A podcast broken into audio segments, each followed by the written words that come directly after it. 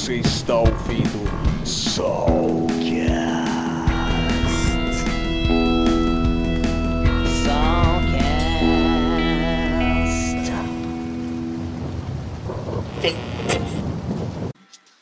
Fala galera, aqui é o Guilherme novamente apresentando mais um Soulcast. Dessa vez temos convidados ilustres aqui, hein? O que você achou, Ricardo, dos nomes aqui que a gente trouxe? Fala aí o seu recado inicial. Como é que você tá, cara? Eu ia começar com uma voz de monstro, mas por enquanto não. Fala galera, beleza? Sou Ricardo Chagas e, meu, temos dois convidados muito interessantes para hoje. Vai ser muito da hora. Vamos falar de terror e vai ser bem legal, vai ser bem legal. E você, Mi, como é que você tá hoje? Michele que apresentou Oi. da outra vez. Falamos sobre livros que viraram filmes e dessa vez agora filmes de terror. Oi, gente, boa noite. Eu confesso que terror eu, é uma área que eu gosto muito. Eu consumo bastante, tanto livro quanto filme. E olha, os convidados de hoje são tão interessantes que eu queria estar ouvindo esse podcast. Então, que honra que eu estou participando dele, viu? É isso aí, eu também. Eu também queria estar. Queríamos estar ao vivo, né? Mas infelizmente a pandemia não deixa, né? Em Mas algum vou... momento vai poder, em algum momento. Algum momento. É, é até melhor para não arrumar confusão e que, que resolva no tapa, entendeu? Então é melhor a gente. Ah. Da outra vez deu problema, foram falar mal de Senhor dos Anéis e eu fiquei indignado. é isso aí, eu vou apresentar para vocês agora o cineasta e autor Marcos de Brito. Fala, Marcos, tudo bem, cara? Tudo bem, Guilherme? Tudo bem, Ricardo, Michele? Michele, né? Isso. é. Uh, cara, valeu pelo convite, adoro falar sobre cinema, sobre literatura e ainda mais terror, que é a minha zona de conforto. É o que costuma ser uma zona desconfortável para grande parte das pessoas. Acabei convivendo muito perto com questões sobrenaturais desde a infância e acabei seguindo a profissão nesse ramo também, então eu estou em casa. Boa. É isso aí. Também temos aqui a presença ilustre do pastor Leonardo. Fala, cara, tudo bem com você? Joia. Massa, massa. Obrigado pelo convite. Estou honrado de estar só com gente boa, gente inteligente aqui. E foi o que o Marcos falou. É, para ele é uma zona tranquila, para mim não é. Eu, eu, eu, vou tentar entender aqui como é que é, mas eu sou um pastor pop, né? Eu gosto muito de cultura pop. Mas o terror é, é uma área que eu consumo. Eu não vou falar que eu não consumo nada, porque eu comecei a perceber que tem uma coisa ou outra que eu assisto, mas é um tema interessante e extremamente atemporal. Eu acho que o terror ele não envelhece nunca, né? Então, acho que a gente tem um papo muito legal daqui para frente.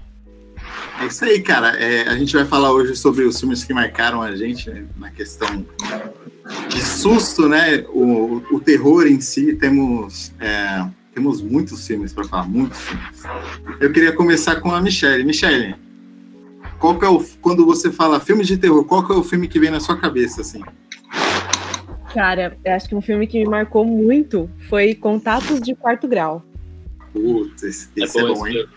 Nossa, é, foi muito assustador porque eu sou muito fã desse estilo de filme found footage. Eu sei que é muito clichê, mas eu adoro, não tô nem aí.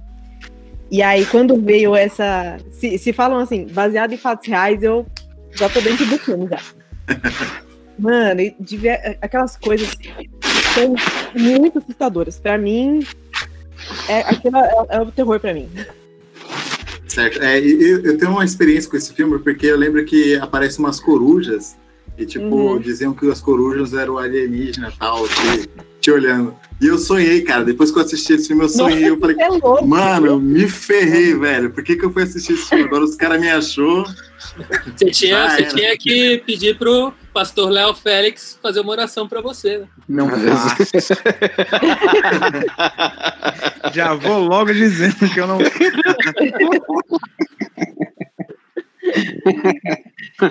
Você que escolheu esse caminho. Pois é, cara. A gente ora por vítimas inocentes, né? Galera que faz de propósito. Falou do found footage, eu, eu não consumo tanto found footage, mas sim, consumo, mas não é o meu tema de preferência.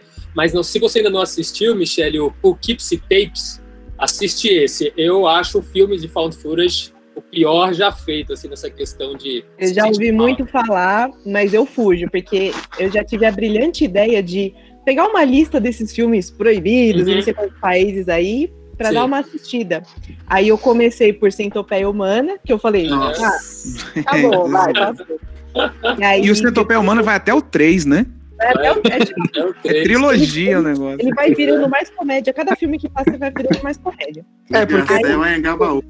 É porque se a Centopeia Humana for 3, é certinho, né? O primeiro, o segundo, o terceiro. Ai, que nojo. Mano, Certinho não, aí- porque depois é um monte, né? Foi Ah, é. lá, o, com todo mundo. o segundo dessa lista que eu peguei foi aquele A Serbian Movie. Maravilhoso, maravilhoso. Aí eu falei assim, ok, limites, acabou. Coloquei fogo na lista e nunca mais assisti nenhum filme proibido em não sei quantos países, porque eu não, não nasci pra isso, cara. E você, Ricardo, qual que é o filme que você pensa assim quando se fala de terror? Cara, são dois. É, dois que me marcaram. Na verdade, é tipo, pra mim é uma trinca, porque é, é uma, é uma relação que eu assisti os três na mesma época. Eu fiz a besteira de me traumatizar num combo. Eu assisti o primeiro filme de terror que eu lembro que eu assisti foi A Volta dos Mortos Vivos. Que eu lembro que eu era moleque, assim, de tarde, meus primos reunidos, assim. E na hora que eu vi a cena, assim, do, do cara da, da- amarrado, e ele levantando a cabeça morto, aquilo ali pra mim, eu já dei uma cambalhota pra trás, assim, eu já tava morrendo de medo. Mas ainda não entendi. É, aí depois eu fui assistir O Mestre dos Brinquedos, que o meu pai me traumatizou por muito tempo, porque ele adorava me aloprar por causa desse filme. Tipo, ele. é, assim que eu tinha acabado de ver esse filme, eu fiquei chorando, morrendo de medo. Meu pai, como uma pessoa muito sensata, ele resolveu pegar aqueles lango-lango, Eu, eu lembro. aqui, ficar escondido no- na, aqui na garagem aqui do meu tio e ficar no quintal. Ricardo! Ricardo! e aí, tipo, eu bobão, aquela criança idiota, porque eu era uma criança muito tonta. Eu, quem é? Vem aqui, pai! Quando eu cheguei lá, meu pai fez malandro, eu corri Nossa. igual o Sonic. Você Que só ouviu o dó. barulho das argolinhas. E, e aí, como e além disso, ele ficava fingindo que ele era um brinquedo, às vezes, né? Ele ficava. Aí eu morria de medo disso. E eu acho que o outro, assim, que me marcou na mesma época foi que eu. Na verdade, eu estava um pouco mais velho, que eu aluguei, falei, agora eu sou adulto, né? Eu tinha 11 anos. ah, aluguei o Passes da Morte. E eu tava comendo miojo. E não foi uma experiência muito agradável que eu tive. O Passe da Morte foi a hora que eu falei, mano, eu tô vendo uma parada meio pesada. Eu não tô muito legal vendo isso aqui, não. Acho que esses três filmes me marcaram muito, assim, porque eu uso eles de referência até hoje para certas para certos desenhos que eu vou fazer, eu sempre recorro à minha visão desses filmes assim. São coisas que elas me perturbam assim, me, me sinto desconfortável por causa da criança que eu era assistindo assim. Mas eu acho muito louco. Foram os três que me marcaram assim. Cara, e mais recente assim, é, que, que- Mais recente, putz, eu acho que foi Contato foi macabro. a bruxa. Não, Condado, Condado Macabro é maravilhoso, rapaz. Tá no meu coração, beleza. Você é louco, rapaz. Um orgulho assistindo e sabendo que é do meu amigo. Você fala, ah, mano, eu conheço quem fez esse filme, eu conheço, meu amigo. Sabe aqueles caras que tá no rolê? É meu amigo, olha que tá ali. Mas, é, assim, um que me deu cagaço aqui foi, acho que foi a bruxa, se eu não me engano, que eu tava assistindo com meu pai também. Ficou os dois horrorizados que a gente não queria do- dormir. E aí a gente ficou, tipo, enrolando, assistindo Bob Esponja pra ver se distrair a mente, assim. é, Dá então, uma diluída, né? Tenta diluir É. um pouquinho ali. E o que assim, não puxando a sardinha também, que me marcou foi Apóstolos também. É um curta, mas pra mim me marcou também foi quando eu comecei a enxergar o cinema de terror com outros olhos. Assim. Foi legal pra caramba, que é o filme do Marcos. Valeu, Marcos, esse filme é foda. É... foi isso. É os mais, assim, que mexeram comigo, assim, que falaram, caramba, isso é muito louco. O, o negócio do, do A Bruxa é que, tipo, parece que você tá assistindo um negócio que não é pra você assistir, sabe? Você tá assistindo Sim. uma parada e você Uhum. fala, meu, é, isso vai dar merda. Por que, que eu tô vendo isso? E vai, e vai criando um negócio assim que você fala, cara, eu tô fazendo alguma coisa errada, velho. Não era pra mim estar assistindo.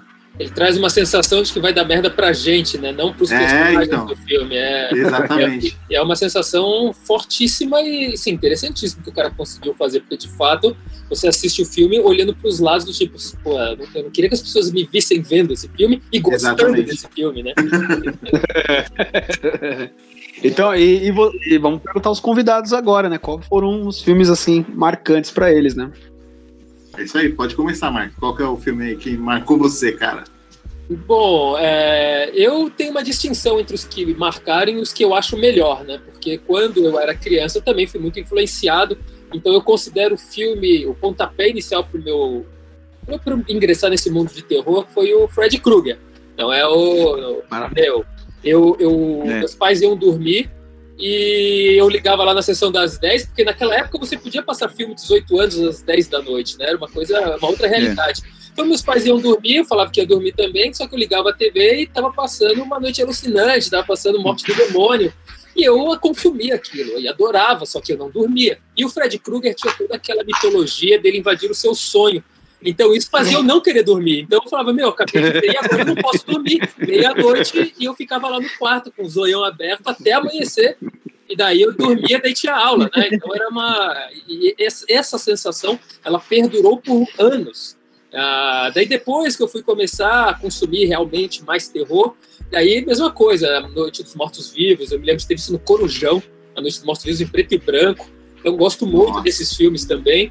Ah, mas se eu fosse é, elencar os melhores, eu tenho como melhor filme de terror de todos os tempos, assim, na minha lista, como cinematografia, o, o Drácula, do Coppola. Realmente eu acho uma obra-prima, né, por causa de é realização, de, de não só da, que- não da questão do susto, porque eu encaro o terror como outra coisa, que não susto, mas algo que te deixa desconfortável.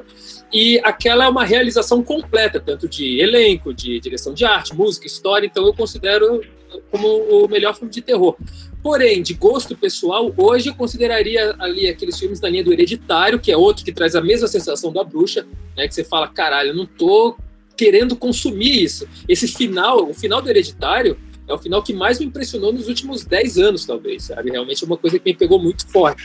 E tem um que eu amo, amo, amo, que se chama A Dark Song. Não sei se como foi traduzido aqui para o Brasil, porque ele não veio para o Brasil, mas é um filme que trata sobre o Abremalim, que é uma mãe que perde uma filha e quer reencontrar o filho através de um anjo. Então é um ritual que o filme é só de duas pessoas conversando e tentando encontrar esse anjo. Então eles têm que comple- completar esse ritual, mas aí você vai vendo a maldade de cada um, a mentira de cada um, como aquilo influencia no ritual, até chegar nesse final que é, que é maravilhoso. Então esses eu acho que são os não vou nem falar, né? O Evil Dead, o Exorcista, porque são clássicos universais de todos. Então, quis dar pelo menos um panorama um pouquinho diferente, além do Fred Krueger, que todo mundo Maravilha. conhece.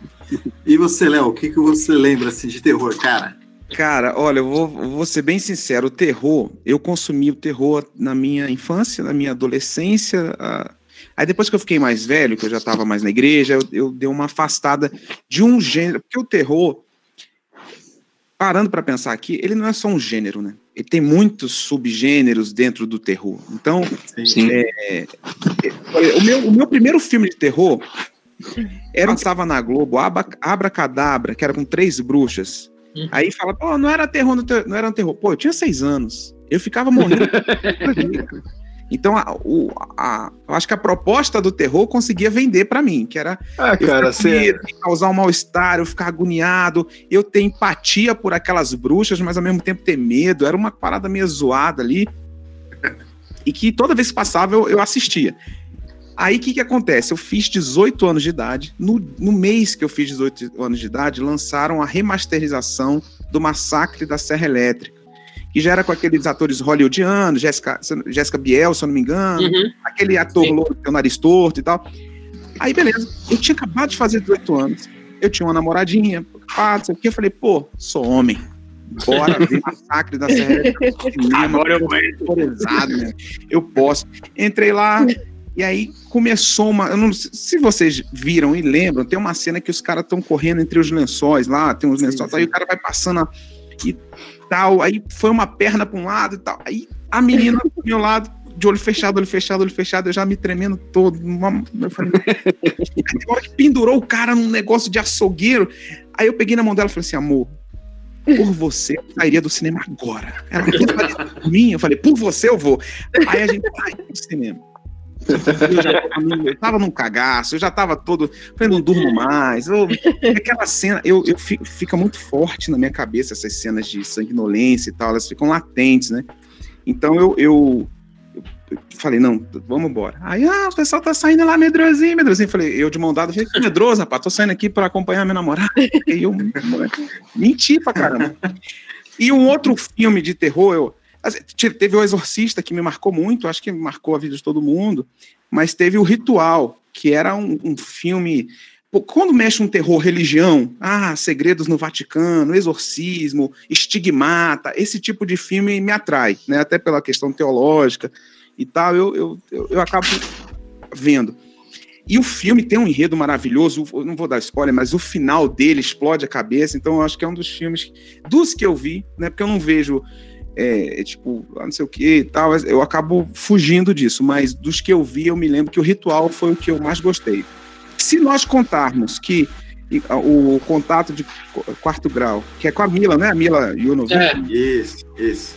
Eu vi Resident Evil. Se for terror, eu, eu vi, né? E quero ver o Monster Hunter, que ela vai fazer também. Se tem ela, é bom. Eu gosto dela. nós, nós, falamos no programa passado sobre ela. É, eu, é Quinto Elemento também. Pô, me amarrava.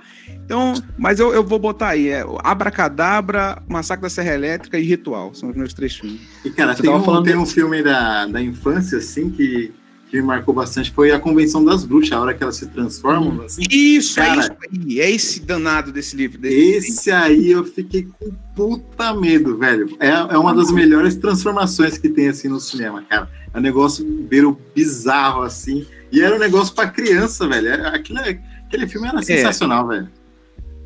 Ah, desses filmes assim, eu lembrei um agora também que me marcou pra caramba, assim. É, não foi nem o primeiro filme que eu assisti. Foi Nosferato. Nosferato, o original lá, preto e branco, cinema mudo. Eu acho esse filme maravilhoso. Uhum. E eu sou apaixonado por esse filme até hoje. Para mim, ele, ele, é uma obra de arte, assim, que não precisa refazer nada. Deixa ele do jeito que ele tá ali, sabe? Me marcou pra caramba. A trilha sonora, sabe? Essa coisa bem preta no, no, no, nas partes onde é sombra e tal. Acho cabuloso, assim. É, e um outro também, que eu lembrei agora, é a trilogia da profecia. Sim. Que é a trilogia da profecia, para mim, era uma das trilogias assim, mais bem feitinhas e a que mais me deixou com um cagaço supremo, porque é o que o Marcos falou um ponto atrás: o terror ele não precisa te dar susto. Ele tem que fazer você sentir desconforto. E eu lembro que quando eu tava assistindo ele assim, o meu desconforto é aumentando gradativamente por causa dos filmes. Porque o primeiro é criança, o segundo é adolescente, o terceiro é adulto. Quando ele tá adulto, que tem aquele discurso lá com a imagem de Cristo de bruxo, cara, aquilo ali para mim já tava, tava sufocante. Falei, meu Deus do céu. Ah, eu preciso terminar de ver esse filme, mas não tô aguentando mais, cara, sabe? Mexeu muito com meu, o com meus sentidos, assim. Então esse também para mim é um, é um petardo, assim, do, do cinema de terror também. Agora eu quero saber dos nossos convidados aqui que o que que põe medo em um cineasta de terror, cara? O que que te dá medo, velho? Isso eu quero, eu tô muito curioso para saber. Olha, por muito tempo eu tive medo do escuro mesmo. Eu acho que esse medo do escuro foi o que me direcionou à escrita de terror, à direção audiovisual focada em terror, porque até os 18 anos eu dormia com a luz acesa e com um fone de ouvido com uma música alta. Por quê? Porque eu não tinha ninguém para orar por mim, né? É. E, Pô, então eu, eu vi essas, esses filmes e ia deitar ou não, mas é, eu sentia a presença, né? Eu sempre sentia a presença de algo. Então, essa presença que eu senti, ela não vinha só também na questão da, da sensação, mas vinha através de audição, de, de repente começou a vir através da visão, depois do toque, e eu fui ficando cada vez mais amedrontado, tanto que eu fui fazer tratamento mesmo, tratamento espiritual, é, dizem que era fechar o terceiro olho. E depois disso eu realmente parei de ver. Só que eu parei de ver por algum tempo. Depois eu fui chegando na maioridade, eu fui começando a ter isso de novo. E eu optei por receber isso. Eu, em vez de optar em esconder, eu falei, não, eu vou tentar é, absorver um pouco disso. Aqui eu tive experiências que nada agradáveis, que um dia eu conto para vocês. Eu, tô narrando algumas agora no meu Instagram, Mas eu comecei a ter muita paralisia do sono, comecei a, a, a ver e ouvir com mais frequência. Agora a gente está ouvindo, acho, com ventilador. É. Ainda bem que é um ventilador. Não, ele né? via e agora ele tá compartilhando com a gente o que ele tá vendo. Passa aí. Não, mas tá tranquilo, a gente tem um pastor. Se der ruim, Ah, pô, manda bala. Aí, aí sim. Bom, We e- have a pastor. E vamos dizer que nesse, nessa, nesse revival de começar a ter esses sentidos, eu comecei a ingressar na arte. Então eu comecei a descrever e falar muito sobre esse tema e parece que foi diluindo o meu medo. Então depois dos 18 anos, que daí eu também comecei a namorar, eu não dormia mais sozinho, daí eu conseguia dormir com a luz apagada, eu fui me acostumando à vida normal, de poder apagar uma luz e não precisar de um som para não ouvir outras coisas que eu não até hoje não sei se eram na minha cabeça ou não. É, e à medida que eu fui botando isso no papel, à medida que eu fui fazendo filmes de terror, eu comecei a me sentir quase como um porta-voz daquelas coisas que me incomodavam. Então parece que era um, um acordo do tipo, ó, bota o medo que a gente passa para você, para os outros, que a gente deixa você de boa. Então hoje eu tô de boa. Então hoje eu até meio que espero, sabe? Eu falo, será? Que eu vou, eu vou ter uma experiência que vai me ajudar a escrever, e geralmente isso acontece mais em sonhos. Antes era uma coisa realmente. Eu estava acordado é, e não conseguia fugir daquilo, era um medo que, que me, me travava, e hoje eu procuro esse medo para poder passar adiante, porque eu não sinto mais medo, sabe? Então é uma coisa até acho da vida adulta. Antes, quando eu ouvia um barulho na minha casa, eu já achava que era um monstro, que era um fantasma, e eu não saía do quarto. Hoje, se eu ouço o mesmo som, eu vou até o, o, local e geralmente encontro uma manifestação física normal. É, é a janela aberta. científica, né? Exatamente, a gente sempre encontra. Só que em alguns momentos, assim, que a gente está naquele limiar, né, de, de da, da, crença ou não, é... eu ainda falho, sabe? Recentemente eu falhei em alguns momentos, acordei a casa inteira aos berros, porque eu estava vendo e ouvindo alguma coisa e eu não conseguia me mexer, mas, como eu falo, é esporádico. Porque quando eu consigo ir até o local, eu sempre encontro uma explicação lógica e científica, né? Eu falo, eu vejo a janela aberta emitindo um som, não é o assobio de um fantasma, é o vento da fresta da janela, é um boneco que começa a ligar sozinho. Se isso acontecesse na minha infância, eu cagava na cama. Agora, hoje não, eu, eu ouço um barulho de um brinquedo de criança, eu vou lá ver o que, que é, tá o botão emperrado sabe? É bacana você chegar na vida adulta e perceber isso, só que também uhum. às vezes é triste porque perde toda aquela aura mágica que a gente tinha de as coisas estão aqui me atormentando, mas eu aproveitei ao máximo delas para poder passar esse medo para os outros, um medo que hoje eu não sinto mais. O meu medo que eu tenho hoje é, é de perder família, né? de perder filhos. Isso é de fato o que me aterroriza. Tanto que as minhas duas últimas obras são sobre isso. E eu percebi que eu escrevo sobre o que eu tenho medo, então todo o meu terror antigo, que era fantasma no quarto, hoje é a perda do filho ou da filha. Né? Um filme, meu filme que vai ser lançado no final do ano ou ano que vem é sobre perda de filha, e o meu próximo livro que eu estou escrevendo é sobre perda de filho, sabe? E, e, é justo o que eu tenho aqui, um filho e uma filha. Então é, eu acho que é isso. E qual o nome do filme que você está fazendo, Marcos? Se chama As Almas que Dançam no Escuro.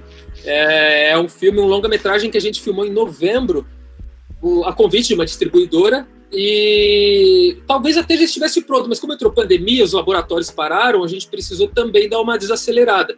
A gente acredita que vai estar pronto lá por janeiro e a gente deve liberar para alguns festivais de cinema antes de ir para o streaming ou para salas de cinema. A gente tem um acordo para entrar em salas de cinema antes, porque a Letícia Spiller ela é coprodutora desse filme e ela tem um contrato com a Globo que nada que envolva o nome dela pode entrar num streaming sem ser Globoplay. Sabe? Então a gente meio que precisa nem ser em uma sala para depois fazer Netflix ou Amazon. Uhum, legal. Bacana. Massa, massa. E, e, E- você pode e- dar um pouco da sinopse desse filme aí? Só um atento, quem fez o pôster, a, a sou eu! Sou É, eu! o, o Ricardo fez o pôster do filme, fez uma ilustração para o filme também, é, que aparece. E a história, então, resumindo, que como ele ainda está sendo feito, a gente não, não fechou uma sinopse oficial. Sim, sim. Mas seria a história de, de é, um, um- o corpo de uma menina encontrada na praia. A gente filmou na Praia Grande, em Mongaguá. Então, o corpo de uma menina encontrada na praia e o pai é chamado para reconhecer esse cadáver. Quando ele chega no IML e ele vê o corpo, ele percebe que a filha dele está muito diferente. Ele acha que não é a filha dele, porque a filha dele era loira, ela está com cabelo curto, preto, e ela tem uma tatuagem no ombro que a filha dele não era esse tipo de pessoa, né, que não fazia tatuagem, era muito religiosa e tal. E, e é um sigilo pagão que ela tem no, no ombro. Uh, e assim, ele vai se convencendo de que é a filha, porque não tem como ele se enganar por muito tempo, só que tem é, marcas de violência no corpo dela, e ele acha que tem um, um, assassino por trás. Então a médica até fala: Ó, a gente ainda não tem como te passar o laudo completo, mas os sinais é de que pode ter havido uma agressão. Então a partir daí, o pai busca um sentido para a vida dele, que é encontrar o culpado. Ele começa a vasculhar as coisas da, da filha, descobre que ela tinha um namorado que nunca falou para ele, vai atrás do namorado, e até que essa situação de loucura, ele, ele, ele chega num, num, limiar, assim, de não saber o que fazer, ele encontra na carteira da filha um telefone num cartão com o mesmo símbolo que ela tinha no ombro. Daí quando ela, ele chega nesse local, que ele procura o local, e ele encontra um lugar chamado Clube Inferno. Daí quando ele entra no Clube Inferno, ele vai descendo as escadarias e as pessoas lá são como se fossem almas perdidas, que nem enxergam ele lá, e ele encontra um cara nos porão que tem a roupa assim, toda vermelha, é um hobby vermelho, chifres de diabo piscando de carnaval. É uma representação do diabo que a gente não fala, né? É só um cara fantasiado e ele propõe um acordo. E ele fala: Olha, eu sei quem matou a sua filha, eu vou te ajudar, mas você tem que tirar a vida dele para mim. E ele faz esse acordo, e a partir daí, meio que a vida dele vai virando de cabeça para baixo, até ele encontrar quem de fato é, fez a filha dele morrer, né? Então é meio que isso. Já é, quero é, pro é cinema. Na, é, é, na linha do coração satânico, assim, sabe? Que é maravilhoso o filme. É. e você, Léo, o que, que, que, te põe medo, cara? O que, que você sente medo, por exemplo, que você pode ver num filme ou até na vida real mesmo? O que, que te dá medo? Ó, é, se tratando de filme, medo nada. Agora me dá muita agonia. E eu sou muito, é, é, digamos, fresco. Essa eu acho que é a palavra, né? Por exemplo, eu fui ver um filme, sei lá, foi Batman, foi um filme normal. Aí o trailer, no cinema, no período do trailer, antes de começar o filme, apareceu o Doce Vingança. O trailer eu vi eu já fiquei mal e até hoje eu lembro as imagens que eu vi no trailer. Eu nunca vi esse filme e não pretendo ver, mas o trailer já me deixou agoniado. Então, é, eu uma vez eu fiquei até chateado com o Edir Macedo, né? Porque eu tava passando, mudando de canal, botei na Record e aí tava passando Jogos Mortais. Só que eu não sabia que era Jogos Mortais. Na Record, falei, pô, Bispão Macedo aqui, todo mundo e tal. Bicho, o cara empurrou um ser humano num, num, num buraco, assim, cheio de seringa. É, seringa. Aí eu. Aí quando levantou mais ou menos assim, tava todo furado, eu mudei de canal. Falei, pô, Macedo. Quer dizer, aquilo ficou na minha cabeça. Então eu sou muito sensível a esse tipo de coisa de, de, de mortes e tal. Até um Deadpool, que tem aquelas mortes meio cômicas, engraçadas, aquilo me incomoda um pouco, assim, mas é estilo mesmo, é gosto. Não é nem por religião, é uma coisa minha mesmo que eu, eu sou muito fraco, então essas coisas me marcam muito, aí eu fico é, latejando isso. Agora, medo nenhum, medo nenhum. Eu já tive muito medo, assim como o Marcos estava narrando, também já tive as minhas experiências pessoais, encontrei na fé uma coisa que me equilibrava, e, claro, eu brinco que eu não oro quando alguém vê filme de terror e depois pede ajuda. Eu falo, ah, nossa, vira com esse demônio aí. Mas, em regra, tem gente que tem tormentas é, e tal, e não sabem lidar. O Marcos encontrou uma saída para lidar com aquilo. Tem gente que não, que morre de medo, tem pavor, eu oro.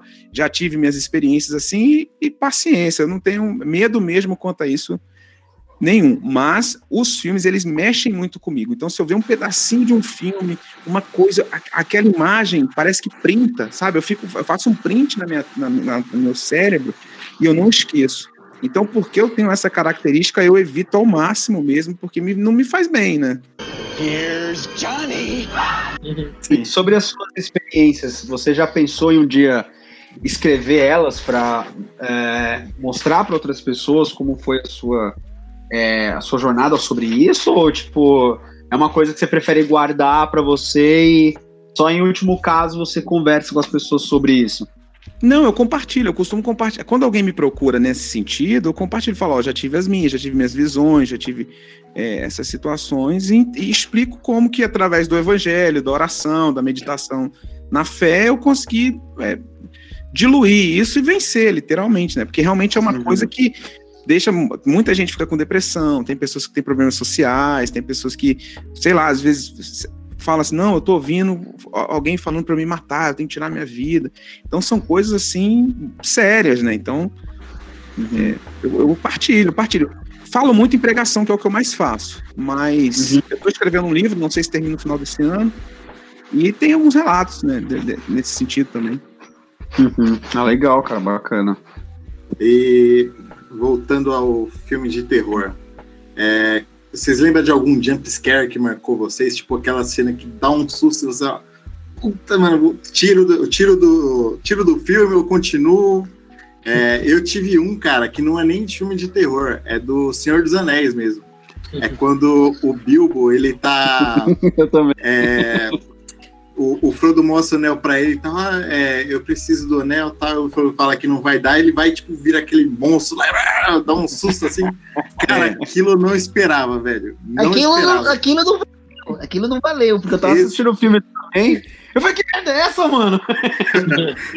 Foi sacanagem, eu não esperava e, tipo, isso me marcou, velho. Até hoje eu não consigo voltar e ver essa cena. O, Porque eu tô meu, num o susto meu de- tão grande que eu pausei o filme e falei, chega, O- vou pular a o meu- Ele volta sem querer, né? o Eu meu o meu foi, foi, foi mais vergonhoso. Porque não foi com terror e nem foi com filme. Foi, e, e o pior. Com espelho, foi né? com- Foi Com espelho. É, Todo dia de manhã, né? Aí, não- na verdade, não me assusta, aí eu fico triste. É, mas foi com Mortal Kombat 9, cara. Eu tá, no Mortal Kombat 9 tem a, a cripta, e eu não sabia. Na cripta, se você andar por muito tempo na cripta, um monstro aparece na tela. Era 4 horas da manhã, eu com sono, ah, falava, vou pegar uns itens na cripta. Tô lá andando, na hora que apareceu um monstro assim, eu lembro que, tipo, eu quase caí o jumpscare, assim, que também é vergonhoso, foi com o desenho Apenas um Show. De manhã, 8 horas da manhã, tomando meu café. Ah, vou assistir um desenho, botar no cartoon aqui, pá. Estou assistindo e apareceu uma fadinha na tela. Ela, oi, eu sou, eu sou a fadinha, não o que, tá, tá, tá, tá, tá, tá. É o fantasminha, que a fadinha ficou esquisito na hora que eu falei, né? Mas enfim. Ela falou assim: vamos fazer uma mágica? Aí eu tá, olhei pra um lado, olhei pro outro, ah, tô sozinho aqui, vamos nessa, né? Ela se aproxima da câmera que eu vou ensinar vocês o efeito 3D. Aí, tá bom. E aí eu fui me aproximando. E ela falou assim, "Hein, calmamente. se a-" E ela vai, tipo, trabalhando a hipnose, né? Pra você ir calmamente, olhando fixamente pra tela. Aí quando eu fui chegando próximo, ela respire profundamente. Mano! Aí eu caí sentado, assim que eu falei, ah, mano, eu tomei um susto. Eu falei, é desistir. Aí eu, sabe, Não sabe Uma- brincar, né? Não sabe brincar. O maior que eu já levei assim, que foi traumático pra mim, virou clássico. Foi no Resident Evil 2, quando eu tô andando e um bichão quebra o espelho. É, é num canto, num corredor maroto. Aí, é aqueles bichos que andavam assim, meio que parece um lagarto, não sei o quê. E ele quebra o espelho. E aí foi controle de Play 1 voando assim. eu dei um grito. Aí meu pai falou: Quem foi, Leonardo? Tá tudo bem? Tá, não, tá, como é que eu explico? Não, tomei um susto.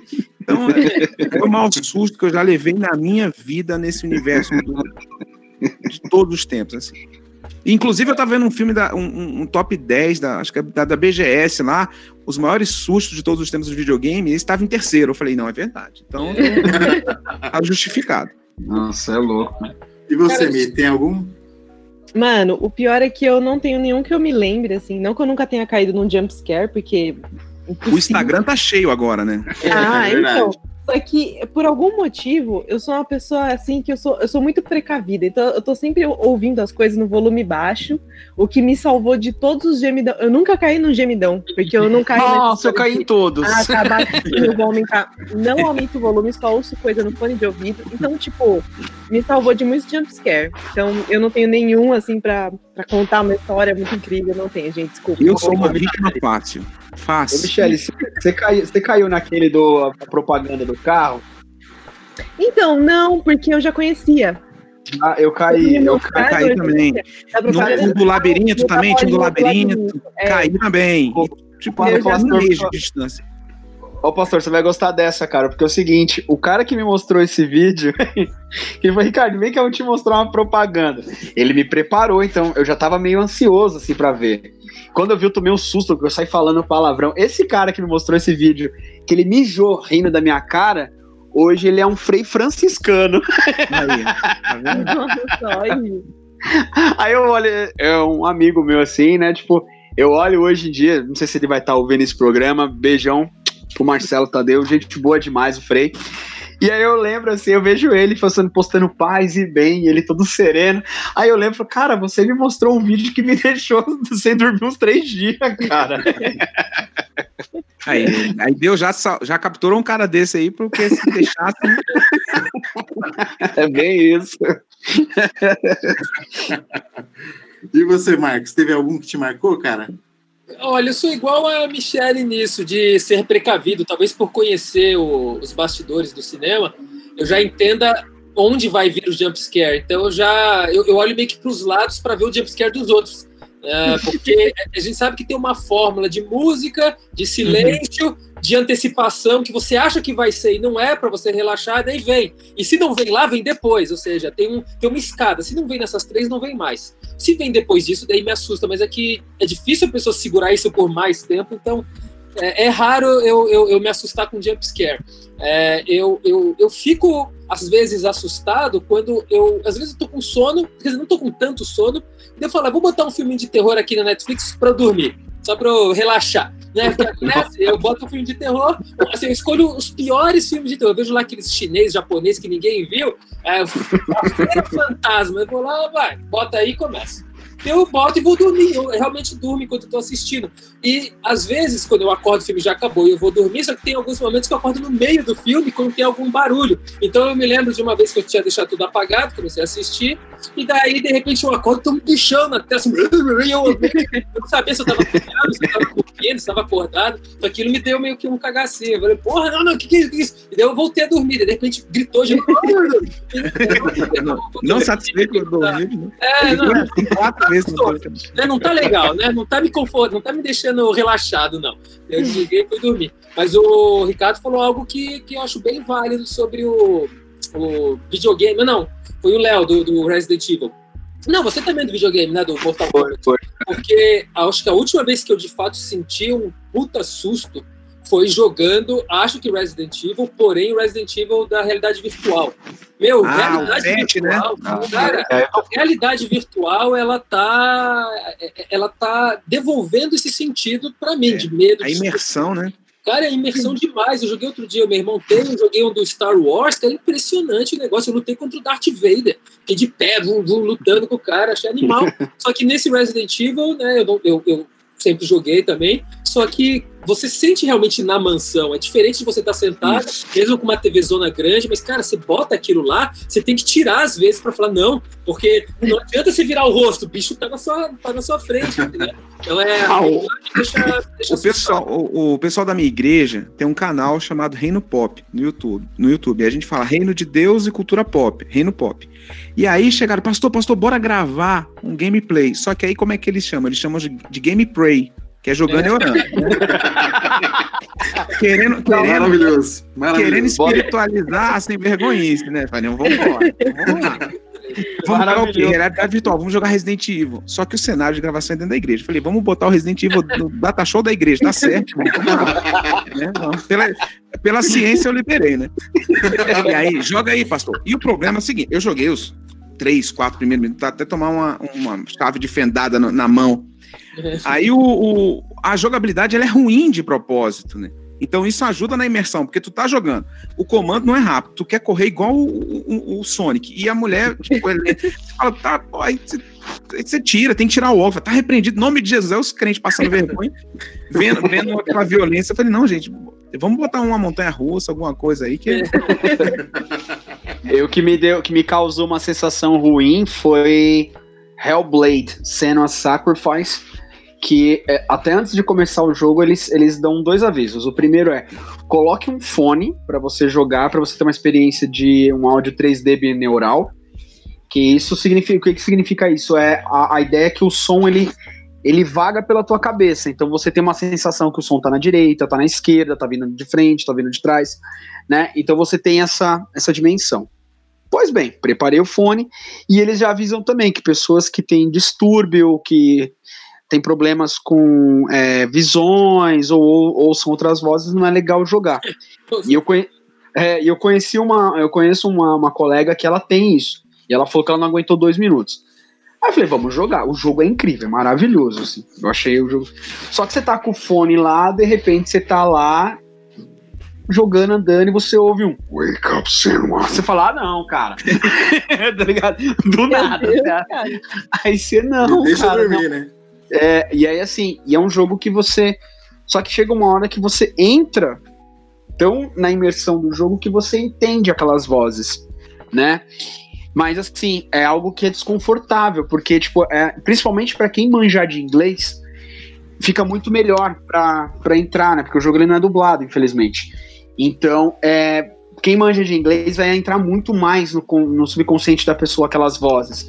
Porque tem a voz dela, voz sussurrada, e aí você conversa ouvir, não, não vai por ali, não, vai por aqui. Será que você tá certa? Eu acho que você tá errada, você deve morrer e tal. E tem as vozes que ajudam ela. Você tá lutando, e aí olha que, olha que louco. Aí as vozes começam a falar: atrás de você, atrás de você. Olha pro lado, pro lado, desvia. Entendeu? Aí quando você tá, tipo, com a barra cheia, ela fica falando: foco, foco. Então isso é muito legal também. Então você é, o- é o lance da- das vozes, né? Dentro da cabeça da personagem. Então, isso é- e, só que como é um jogo que, se, que fala na- numa época. É. Cara, vikings, aquela coisa toda, eles achavam que eram demônios, né? E alguns são, mas enfim, é, é bem legal esse jogo, é bem legal. E me deixou perturbadinho esse jogo, assim, foi, pesou na minha cabeça esse jogo, foi bem legal. Eu sei que eu tô de convidado aqui, mas eu queria fazer uma pergunta, né? Claro, eu aproveitar claro. o Marcos aqui. O que que acontece? O cara que produz, entende do, do, do, do- do- universo da, da cinematografia e tal.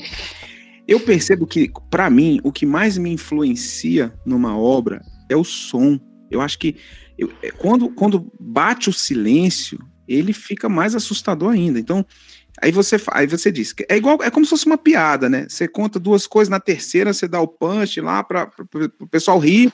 Aí, no terror você diz que deve ter uma métrica, mais ou menos essa, né? De o susto vai chegar aqui. Aí a gente que já é mais malicioso, espera o susto. Aí o susto não vem. Aí a gente vai e relaxa, né? Aí no que relaxa, porque eu relaxo. Aí no que relaxa, vem aquele barulho de um trompete, van, né? Aquele van. Aí você olha pro lado, tá o, o Jason, sei lá quem, e aí todo mundo pula. Co- qual- como- é que funciona essa, essa imersão do áudio no- na, na- na formação de, um- de um- de uma cena de terror? É, a gente trabalha muito com essa questão do timing, né? E quando a gente une a, a imagem já provocativa de que eu não sei o que está à minha frente, né? Você você já começa a trabalhar psicológico com a expressão do ator, com o cenário em volta. Geralmente, assim, é tudo vazio, é tudo escuro, a pessoa anda devagar, e aí você faz um som que se assemelha a um batimento cardíaco ali para criar tensão, e você sempre traz os graves, porque os graves eles são um, um- um- um sinal de, de agouro, né? No, não só no audiovisual, mas a gente percebe que as músicas que tem, é, é, priorizam o grave, questão de, de estudo de percepção também, né? Além do estudo psicológico que tem por trás de tudo. E como é que a gente funciona a questão do relaxo? A gente cria uma tensão crescente, crescente, crescente até chegar num pico. Antigamente, o susto vinha no pico, porque você vai, vai trazendo, vai trazendo, vai trazendo, e de repente, opa, ufa, acabou a tensão. Como isso virou um clichê, as pessoas foram tendo que transferir. Se ele só alongasse essa tensão, a cena fica arrastada e também ela não traz mais o mesmo impacto, a pessoa sabe que ao final da tensão vai ter o susto. Então o que, que aconteceu? Aconteceu que vai, vai, vai, vai, vou levar um susto, você não levou o susto. De repente não tem nada. Tipo, eu olhei do beco, tem um gatinho. E quando você vira, tem um monstro tã, na sua cara, sabe? Então isso virou Uhum. a- o segundo. Agora já está fazendo o terceiro. Se você reparar, pode reparar nos filmes que você vai com a música, mesmo clima de tensão, ela para. Antigamente era assim, a plã, depois foi, parou, virou susto e agora ela vai, para, não tem nada porque você sabe que não vai ter, daí você já espera ele virar e não vem, daí vem uma música calma agora para te acalmar e daí vem o susto, sabe? É porque ele tá ele, ele tá adiantando a percepção do público dele agora, porque a gente já, tá, já se acostumou, né? Então, daqui a alguns 10 anos ou menos, já vai ser outra coisa.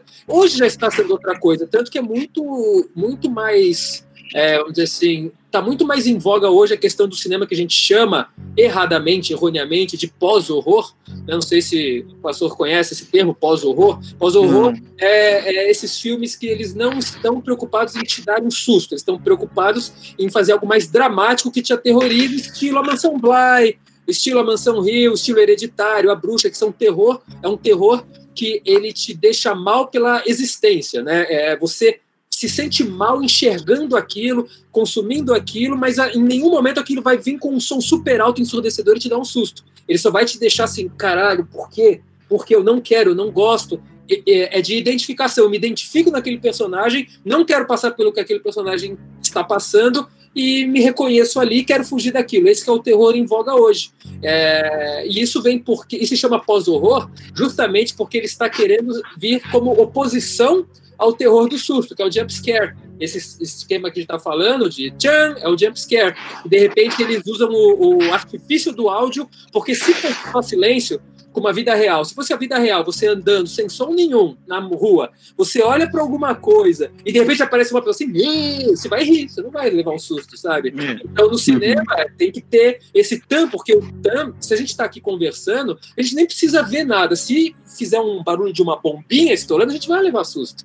O som dá mais susto que a imagem. Então é meio que só um, É. um combinado, sabe? Do tipo, vamos botar o som com uma cara feia, e daí vai, você acha que se assustou por causa da cara feia, mas na verdade é por causa do som. Porque o É, som se já. você, pe- você pegar o filme do Tubarão, Uhum. é, é, seria um filme meio estranho, assim, ah, ok, um tubarão mordendo, mas quando vê tananana, aquele negócio, são duas notas, tana, tana, mas Uhum. aquilo ficou tão bem encaixado que quando começava a tocar o coração já ferrou, ferrou, ferrou, ferrou, né? Ah, o, o, o Predador é assim, né? O primeiro Predador, ele, ele tem esse, esse clima, né? Que você tá acompanhando lá, você não sabe o que é. Quer dizer, a galera na época não sabia, hoje qualquer pessoa sabe que é um Predador, mas ficava aquela coisa tensa, né? Uhum. Os caras olhavam pra árvore, a árvore se mexendo, não tinha nada. Né? Uhum. Então, não precisa necessariamente ser um terror para você causar esse desconforto, Sim. né? E É, e- uma- como como você falou, é, que é errôneo chamar de pós-horror, como que a gente poderia chamar esse tipo de. Esse, Eu- esse tipo de linguagem no terror, no, no cinema? Olha, terror? é- Sensorial. É, não, eu acho que todo terror, ele é terror, né? A gente, a gente não vai numa comédia. Uma comédia também a gente define entre comédia romântica, comédia pastelão, que são os subgêneros do gênero. Mas Uhum. eu primeiro gosto de acreditar que é tudo história. Não existiria, não existiria gênero, nem de comédia, nem de terror, para o realizador. E geralmente o realizador ele está contando a história que ele quer, ele não está focado em assustar, em fazer rir. Ele fala, não, eu quero contar uma história, e conta a história dele. Só que por que, que existe o gênero? O gênero existe por uma questão de consumo. O consumidor precisa saber o que ele quer consumir. Por exemplo, o cara tá numa fossa, daí você vai lá e pega uma história e é um puta terror dramático de suicídio. Meu, você vai, você vai fazer mal para aquela pessoa. Então, aquela pessoa que quer sorrir, ela vai atrás de uma comédia. Mas o, a pessoa que está realizando, geralmente, a gente não gosta muito de falar, vou trabalhar tal gênero. É, e esse gênero em si do terror pós-horror, a gente acaba, acaba usando porque ficou muito comum, mas a gente considera errado porque tudo que você fala pós alguma coisa, tipo pós-modernidade, pós-horror, é uma coisa que vem em oposição ao que vinha sendo feito. Então parece que eles estão dizendo: olha, o terror não funcionava, então nós estamos trazendo a salvação do horror. É o pós-horror. E não é isso, é simplesmente um- um horror dramático. Ah, lá fora eles já começaram a mudar o nome para ah, não é art horror, mas tem é art house horror, alguma coisa assim, que é para justamente falar não é mais pós horror. Agora é outra coisa, é um horror mais artístico. Só que esse estilo de horror sempre existiu. É, o Exorcista é um pós-horror. O Bebê de Rosemary é um pós-horror. É, o Exorcista até que dá uns sustinhos, mas Bebê de Rosemary não tem susto nenhum. É só aquela questão de gerar o filho do diabo e tal, e você vai ficando, meu, o que, que é isso? Então, o que, é pós o quê, sabe? A gente, na verdade, é um- tá num pré-horror. O primeiro filme de terror da história, que nem, se eu não me engano, foi a Divina Comédia, é um pós-horror também, porque não te dá susto, só faz o Dante, né? a- a- o Dante não, o- esqueci agora, o Vigílio, andando pelo inferno e mostrando as coisas. Então, entende? Por isso que a gente é contra o termo, porque o pós significa contra o anterior, só por causa disso. Mas eu E acho como é que você vai dividir o terror do suspense? Porque, por exemplo, é sexto sentido. É o Uhum. quê? É terror? Mas é que o terror ele tem várias, vários subgêneros, né? Tem o thriller, tem o, Slasher, tem o slasher, tem o body horror, tem. É assim que se Body, divide, tem né? o, o, o, terror. horror religioso também. Então, Ah. o, o suspense é uma subcategoria do terror, é isso? Não, não, não necessariamente, porque suspense você pode trabalhar com um filme policial com suspense. Suspense quando você trabalha naquela cápsula do suspense, significa assim, alguém morreu. Quem matou essa pessoa? Não sei, vamos descobrir. O mote principal da sua trama é descobrir quem é o grande culpado. No terror não é esse o grande mote. No terror, o grande mote é você sentir o seu desconforto. Quando a gente tem essa dúvida, porque o sexto sentido é considerado terror. Por quê? Porque envolve a questão do sobrenatural e envolve a questão do medo. É... Quando a gente está trabalhando com terror, a gente diz que o que faz definir um filme de terror é quando há a existência de um monstro. Ah, mas um monstro feio? Não. O monstro ele pode ser qualquer coisa que aterrorize ou o protagonista ou o seu público. Se você sente medo daquilo, você quer fugir, você precisa fugir daquilo, ou enfrentar aquilo para se superar, você está num filme de terror. Suspense, não necessariamente você confronta o seu assassino, você descobre quem foi o assassino. Então, o sexto sentido, ele trabalha muito a questão do terror jump scare, tem muito susto, né? De repente você olha, tem o um cara morto ali, mas ele trabalhou muito bem a questão de reviravolta. Então, existe um fantasma, existe um suspense, mas ele é considerado do gênero terror porque existe o que te amedronta ou que amedronta o garotinho. Depois ele se supera. Então no terror tem isso. Muitas vezes o, protagonista ou os protagonistas eles sentem muito medo de uma situação. Quando eu falo que não precisa ser um monstro, Christine é um exemplo, que é um carro. O carro assassino uhum. Christine. É, Maravilhoso. É, você tem até um que é, que é a lasanha assassina, sabe? Um monte de coisa assim. Só basta ter algo que de fato aterrorize. Então, você pode se superar ou não. Você pode, como personagem principal, vencer o seu medo, confrontar o seu medo e vencer. Você pode confrontar e falhar. Né? Isso acontece também, principalmente nos meus. Os meus os protagonistas sempre falham.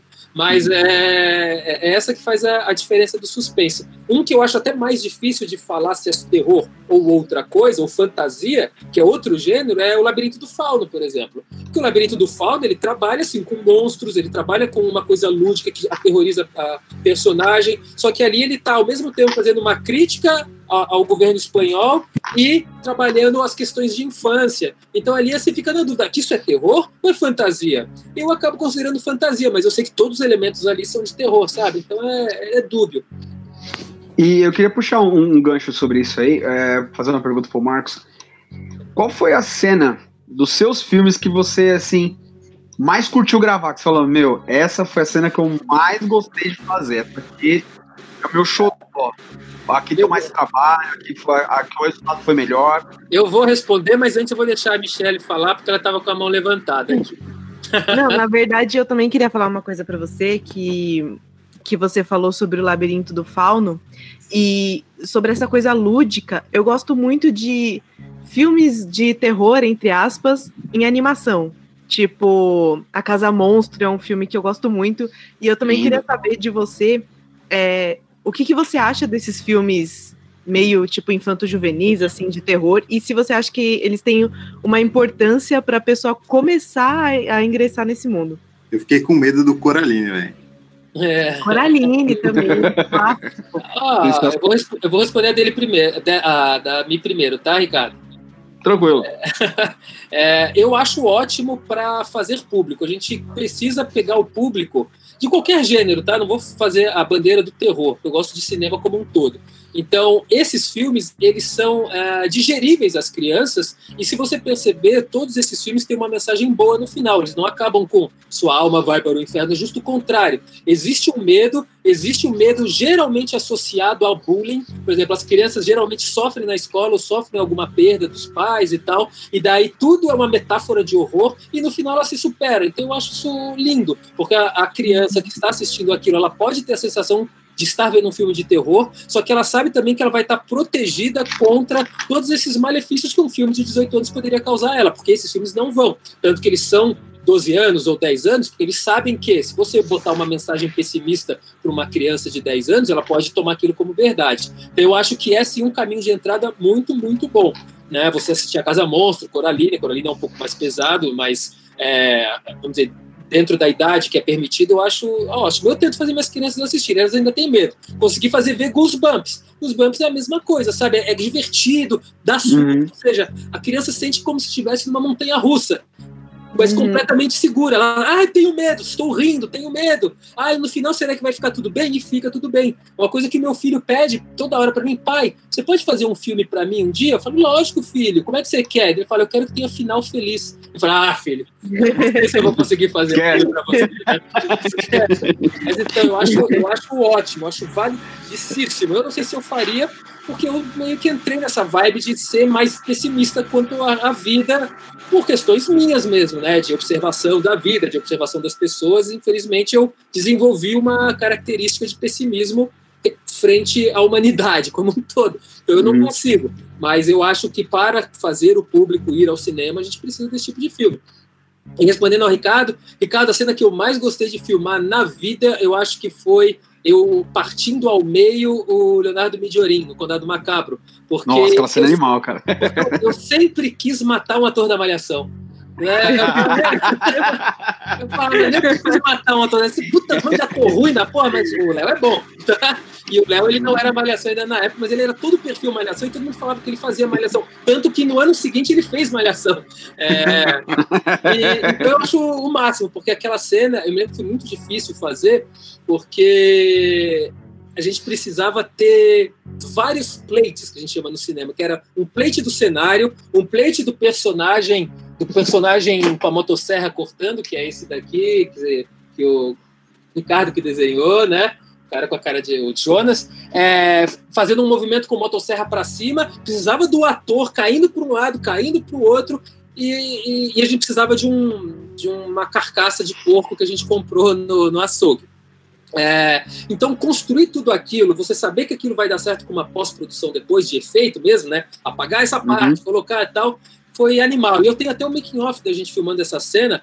É, em um dos plates, tá eu atrás da câmera e é justo a cena que vai cortar o. o, o a carcaça. E daí, quando começa a ligar a motosserra, liga a motosserra! Tá eu assim, abaixo, da, olhando a câmera, e daí a carcaça sendo cortada, blu, e a motosserra fazendo uma chuva de bacon em mim. E daí começa a cair tudo aqui, eu assim, e eu abaixo, e continua caindo em mim, as pessoas gravando meio que segurando pra rir, e eu achando aquilo lindo, né? Depois eu fiquei Legal. falei, não, E é o legal, tipo de legal cena que só dá pra você, né? gravar uma vez também, né? Tipo assim, é É. vai, se não for, Essa era porque a gente também era um filme de baixíssimo orçamento, a gente só tinha uma carcaça de porco, né? Então a gente não tinha como filmar mais do que isso. E sempre que explodia sangue, eu adoro ver essas. né, o que o pastor Léo tem, tem como receio é o que eu mais gosto de fazer. Assim. Eu adoro ver aquelas explodindo sangue, eu acho divertido, né? Porque eu, obviamente, sei que é falso, né? Então, é, eu, eu, eu tô com uma bomba de sangue, assim, e tem uma outra cena no filme que é legal, que é quando eu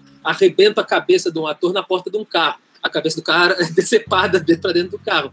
E tá a atriz batendo, com uma porta de correio, batendo, batendo, batendo. E daí a gente tá com um efeitista com uma bomba daquelas de, de veneno, bombeando, fui, fui jogando nela. Ela fui indo, ela fui indo. Deu uma hora ele soltou, porque ele tinha que segurar no dedo a pressão. Uma hora ele soltou sem querer mais, meu, foi direto no olho. E daí ela fez assim, foi na boca. E, eu, ah, ah, ah, e a gente tem isso making off. É maravilhoso. Ela, e, e daí, e eu, continua, continua, né? Porque eu era o diretor, e ela batendo e continuando. É, Eu, eu- eu me divirto nessas cenas, viu? É, eu queria perguntar agora pro pastor, é assim, pelo fato, obviamente, de é, você ser pastor, é, lidar com vários tipos de pessoas, principalmente conse- é, consecutivamente é, adolescentes também, é, você dá ressalva para eles sobre esse tipo de conteúdo, tipo, olha, você não tá em certa idade para ver isso, é legal você ver para você conhecer.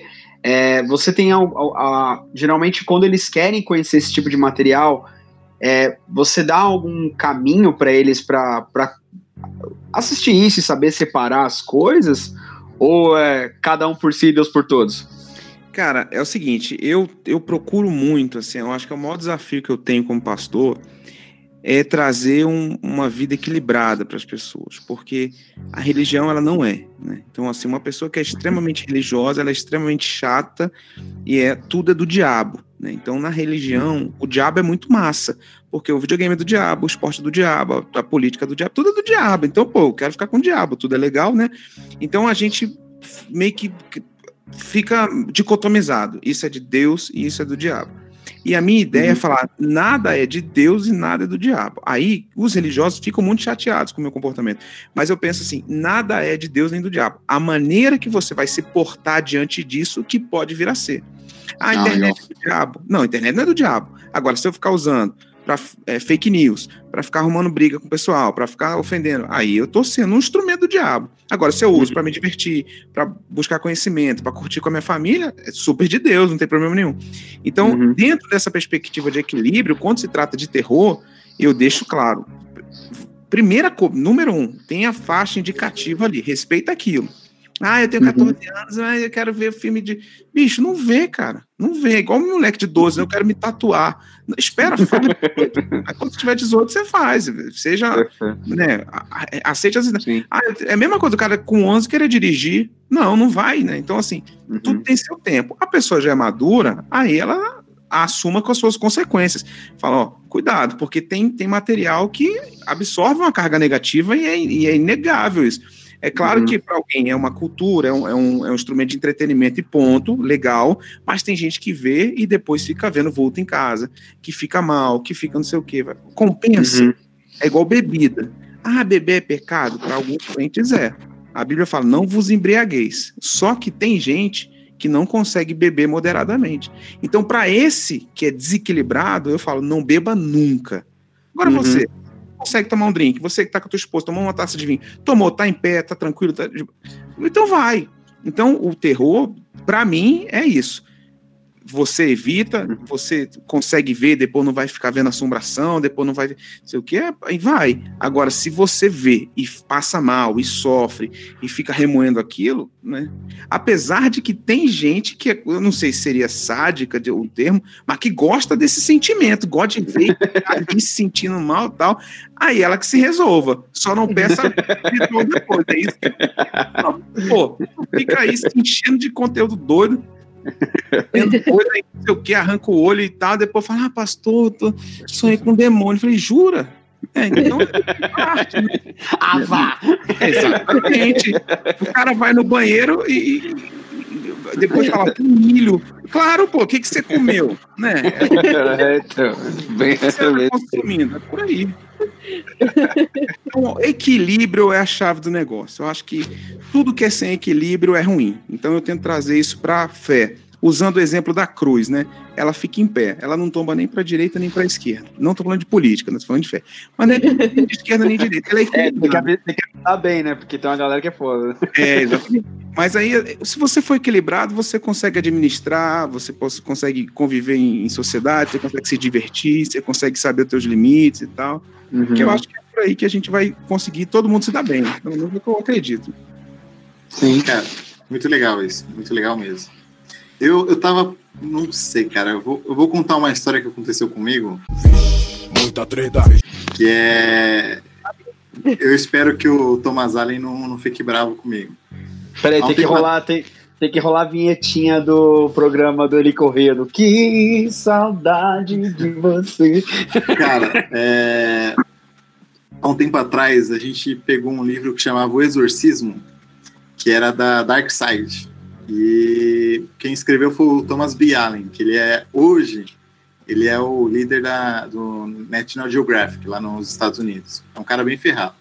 Beleza, a gente leu tal, falou, ah, é, é inspirado no filme do Exorcista. Tá, vamos tentar falar com esse cara. Aí, cara, não sei, peguei o telefone dele e liguei. Lá nos Estados Unidos mesmo, consegui falar com o cara. E o cara super gente boa tal. Eu falei, meu, é. Vamos gravar uma entrevista tal. Ele falou, olha, eu não posso gravar, mas se você quiser eu escrevo as respostas, beleza. Aí a gente começou a virar amigo, né? É, eu, eu ligava para ele quase todo dia, né? Pra... Eu fiquei muito interessado, que ele foi um dos caras que cobriu o, o, o evento mesmo que aconteceu de verdade, que baseou no Exorcista, né? Ele foi um dos jornalistas da época. E, cara, é, ele, me, ele me mandou uns documentos para mim assinar que ele ia me mostrar umas paradas que aconteceu na época que tava com selo do Vaticano e tudo mais. Eu falei, puta, mano, que rolê que eu tô entrando, velho.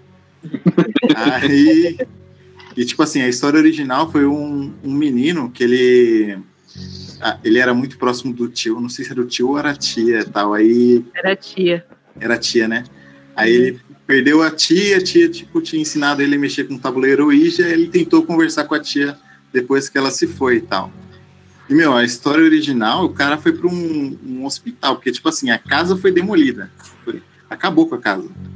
Aí tiveram que levar ele para o hospital e os documentos que eu recebi eram as fotos do menino no hospital. Cara, eu fiquei, acho que fiquei umas duas, três semanas sem dormir direito. Era muito cabuloso, cara, muito cabuloso. E, e assim, é, tinha também algumas gravações do que, o, que os padres na época fizeram, né? E eles passou para esse jornalista. Cara, assim, a, o, o, material é, é, bem antigo, né? Então não é perfeito a gravação, né? É um negócio bem. É como se fosse gravar de um celular, assim, sei lá. E era bem bizarro, bem bizarro. Você ouvia umas 30, 40 vozes ali numa criança que tinha, acho que era 11, 12 anos. Ela era bem, bem criança mesmo, assim. E as fotos, o, o menino no teto, é, era, era um negócio muito bizarro, muito bizarro. Eu, eu fiquei com muito medo. E, e, assim, né? Eu não sei se eu poderia falar isso, mas eu acabei falando, então é, não fique bravo comigo, Tom, pelo amor de Deus. Eu vou mandar para ele, vamos ver. Óbvio que eu vou traduzir para ele, né? Mas eu vou mandar e, tipo, foi um negócio que eu falei, cara, e disso saiu um filme completamente diferente e mesmo assim causou um medo ferrado nas pessoas, como se as pessoas tivessem vivido aquilo, né?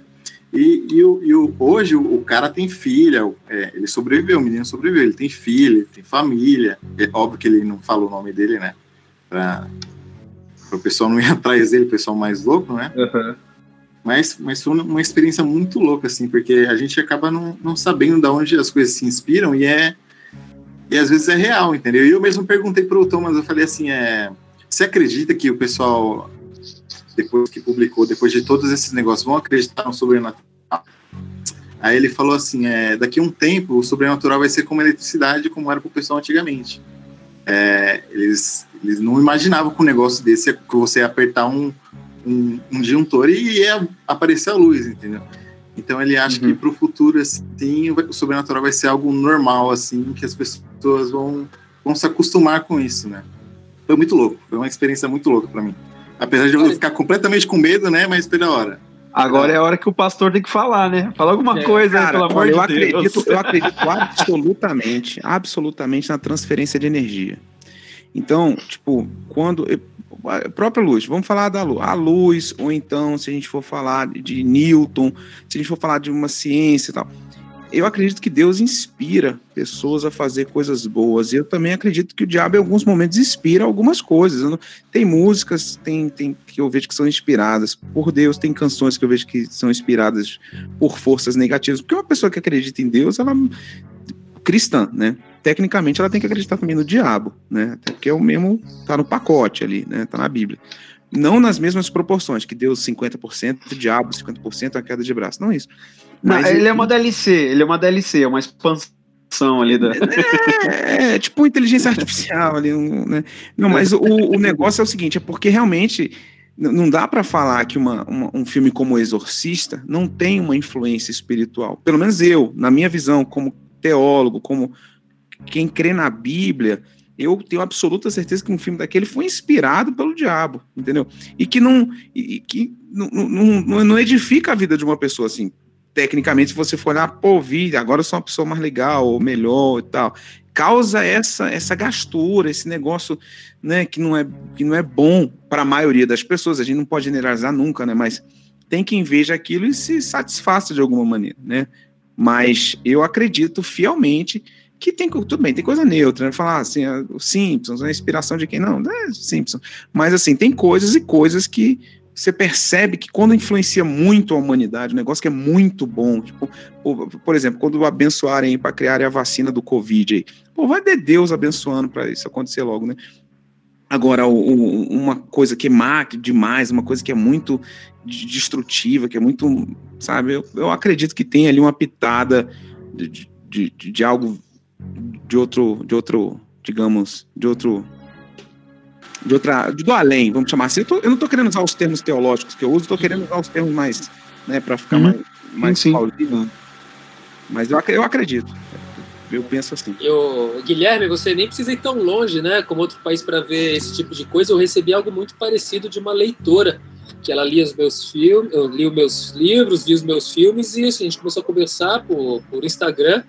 E ela falou que ela trabalhava num centro psiquiátrico no Rio de Janeiro, que era do, do estado, se não me engano. E ela falou que ela morre de medo que ela faz o turno noturno. E no turno noturno, que eles veem lá de, de pessoas que dizem que estão possuídas e começam a falar outros idiomas, é surreal. E ela me mandou um vídeo uma vez e falou: Marcos, ó, eu, eu vou mandar, mandou por Instagram aqueles bomba, né? Que você só consegue ver uma vez. Cara, eu caguei de medo vendo o vídeo dela, que era uma criança também, molequinho magrinho, fazendo aqueles contorcionismos de filme de exorcismo. E eu penso, por que, que todo diabo é contorcionista, né? Mas é, ali eu vi que é verdade, o moleque se contorceu e começou a andar em direção à câmera, correndo igual um exorcista e falando umas coisas assim, uma voz que não era natural, assim, ela registrou, não era natural e muito menos uma criança do, da idade que era, uns 12, conseguiria fazer aquele som, sabe? Eu fiquei cagando de medo. Falei, meu, o que, que é isso? É verdade, sabe? Eu também tenho minhas dúvidas, né? Que a gente escreve muito sobre isso, mas quando você vê um registro é, é, real, né? Você vê que não teve manipulação ali, cara, isso mexe muito assim com a gente. Eu sei que eu, já passei por algumas vezes, al- algumas, muitas vezes, de orar por pessoas assim. Falou, ó, o negócio tá ruim aqui, vem cá, vem aqui na minha casa que fulano tá quebrando tudo, tá não sei o quê. Já vi casos de falar, ó, isso aí é uma pessoa que tá com algum déficit, ou precisa de tomar um remédio. Você vê que é científico, não é espiritual. Mas em outros casos, você vê a- o que a pessoa faz, você fala, cara, é um demônio, ela tá possuída. E aí exorciza, vai hora, faz conforme faz o dever de casa ali e vê que muda, muda o tom de voz, muda a força. Menina pequena, assim, fica com a força que derruba três, quatro pessoas. Você fala, cara, que mentira, não é possível, não. Enquanto você, você vê, tem um viés espiritual. Eu sei que isso foge demais da pauta filme de terror, né? Mas assim, Não, pode não. É, assim, inspira, porque bagaço aqui, né? é, tu tá sozinho em casa, vai dormir aí, mas você não vai estar sozinho, vai ter uns quatro demônios aí do teu lado. Mentira, É. tô brincando. Estou enviando. É brincadeira. né? Mas, eu, mas é isso aí. Eu acho, mas acima de tudo, eu acho que se a gente levar no bom, humor- bom humor também muita coisa, a gente fica mais leve, porque a gente vive numa sociedade de pressão, né? Ainda mais os, os religiosos, que tudo, se você não fizer o que a religião mandar, o diabo vai te pegar. Então a galera valoriza o diabo. O diabo ele é meio promovido. Na igreja promovem muito a figura do diabo. Então, você desobedecer, o diabo vai te pegar. Se você não der o dinheiro, o diabo vai te pegar. Se você não fizer o diabo vai te pegar. Fala, rapaz, como é que eu faço para ele não me pegar? Só um pouquinho. E aí, e aí as pessoas ficam apavoradas mesmo. Então eu acho, ô, ô Marcos, que você tem uma dívida com a igreja, porque a igreja, ela valoriza o teu produto. É, Tem muita mas- gente que acaba não falando de Jesus, mas falando muito do diabo. E aí fica com medo e já tá aí. Glória a Deus. né? Aleluia. Aí, Não, mas eu também valorizo. tem eu também- aí do é. filme. Eu também valorizo. é, é, geralmente, eu, eu- os meus últimos filmes, não o, o, o- o que eu fiz agora, mas os anteriores, eles e os livros também, eles têm o que de terror religioso, assim, de tentar confrontar também né, o que é influência de Deus, que é influência de diabo na visão dos homens. E né, que, como eu trabalho com terror, eu acabo indo para o lado pessimista, tá? Então, se você assistir esse filme Meu Apóstolo, você vai ver que é toda uma reinterpretação da, da Santa Ceia através, por meio de, de- do terror. Então, é, eu também, também valorizo o, o- o outro Legal. lado. É, é, até porque tem muita gente que tem a maldade em si e terceiriza pro diabo, né? Aí fala, Uhum. não, isso é coisa do diabo. Não é. O diabo tá quieto lá. Deixa o diabo É. lá. é genuíno, né? Quando, quando é seu medo, né? E uma coisa, a, a ilustra que eu fiz pra, pra esse próximo filme do Marcos, assim, eu tava pintando ela, foi engraçado porque eu tava pintando, tava desenhando. E eu deixo na minha mesa, o escritório aqui de casa onde eu trabalho tem a escada pros quartos. E, e foi muito louco porque, tipo, começou a dar um desconforto no meu pai e na minha mãe o desenho. Isso Olha. nunca aconteceu. Tá aqui, ó. Cara, Ah, vamos ver, nada vamos ver. Pô. E aí eu lembro que, tipo, cara, tava assim, eu tinha que cobrir o desenho. e do lado, assim, o oratório aqui de casa. Deixa eu botar ó, na tela Então, caramba. Nossa, Aí, ó. da hora, mano. Fala uma coisa aí, Marcos, pra aparecer a imagem maior. Ah, alô, alô, alô, alô. Pô, mas aí E aí, mano? Nossa, jumpscare, É o jumpscare. e o, assim, é, comigo Pô, mas funciona. aí Se- você. Aí imagina, pensa nos teus pais. Os caras acordam de madrugada pra beber uma água. Aí passa no Eu corredor, acordando de madrugada, foto dessa cara. aí na Você não tá parede. ligado- Você não tá ligado. Eu acordando de madrugada tomei susto. Não, eu tenho, eu tenho duas versões, né? A versão original, que é essa aqui, que é pintada à mão, e a que a gente usou no filme para não estragar essa, a gente moldurou, pôs no filme. é, e essa fica no meu escritório. Às vezes o meu filho. E ele fica, tipo, do lado do meu computador e me olhando ali, né? É. meu filho às vezes vai ver eu trabalhar, ele olha, vai lá e ele vira. Ele sempre vira a ilustração. então, e, e para mim o desenho ele funciona assim. É, quando ele me causa desconforto é porque ele tá certo. Entendeu? É, alcançou o objetivo, né? Será esse? É, porque assim, e é muito louco porque assim, no- do lado da. Eu sou católico, né? Então, do lado da. do- dentro do meu estúdio, eu tenho uma imagem de Nossa Senhora, tenho meus crucifixos e tal, tô sempre rezando enquanto tô desenhando e tal. E toda vez assim que, que eu vou fazer algum trabalho com Marcos é sempre um desafio, porque sempre, tipo, fica no limiar da minha religião, da minha crença. Te tira E da aí- zona de conforto, né? Total, cara. O Marcos sempre me tira da zona de conforto, cara. e aí, tipo, quando eu fui fazer o Apóstolos, cara, demorei muito pra fazer. Porque eu olhava pra folha assim, eu sabia o que eu tinha que fazer. Aí eu olhava assim e falava, oh meu Deus. o senhor entende, né? O senhor entende, não é ofensa, não. E aí, tipo, eu fiz com muito carinho, assim, tipo. E sempre com- a vistoria dos meus pais. Pô, tá muito louco, tá incrível e tal, tá violento e tal. Então, assim, é, sempre tem esse lance, né? É, então, pra mim, o meu trabalho no terror, como desenhista, assim, se me causou desconforto. É, ó, um dos desenhos do livro também, a- quando o monstro tá com a boca aberta, engolindo a criança, né, Marcos? Uhum. Essa ilustra que a gente fez até, até usando o César de, de referência. É sempre Cara. É, é- essa ilustração, cara, também, assim, causou um desconfortaço aqui em casa. Todo mundo ficou meio tipo, nossa, Ricardo, cobre isso aí e tal. Aí eu falei, então alcancei o objetivo com a ilustração, entendeu? É muito louco isso, cara. É, é muito louco como o terror visual na parte do desenhista também ele funciona. E, e, e é muito louco, pelo fato de eu ser cristão, eu coloco o meu medo transportado no desenho também, né? E, então, assim, eu, eu acho, eu acho a importância, é, nesse sentido, assim, a importância de uma pessoa religiosa no terror também é muito interessante. Porque ela pode transmitir o, o terror com a visão.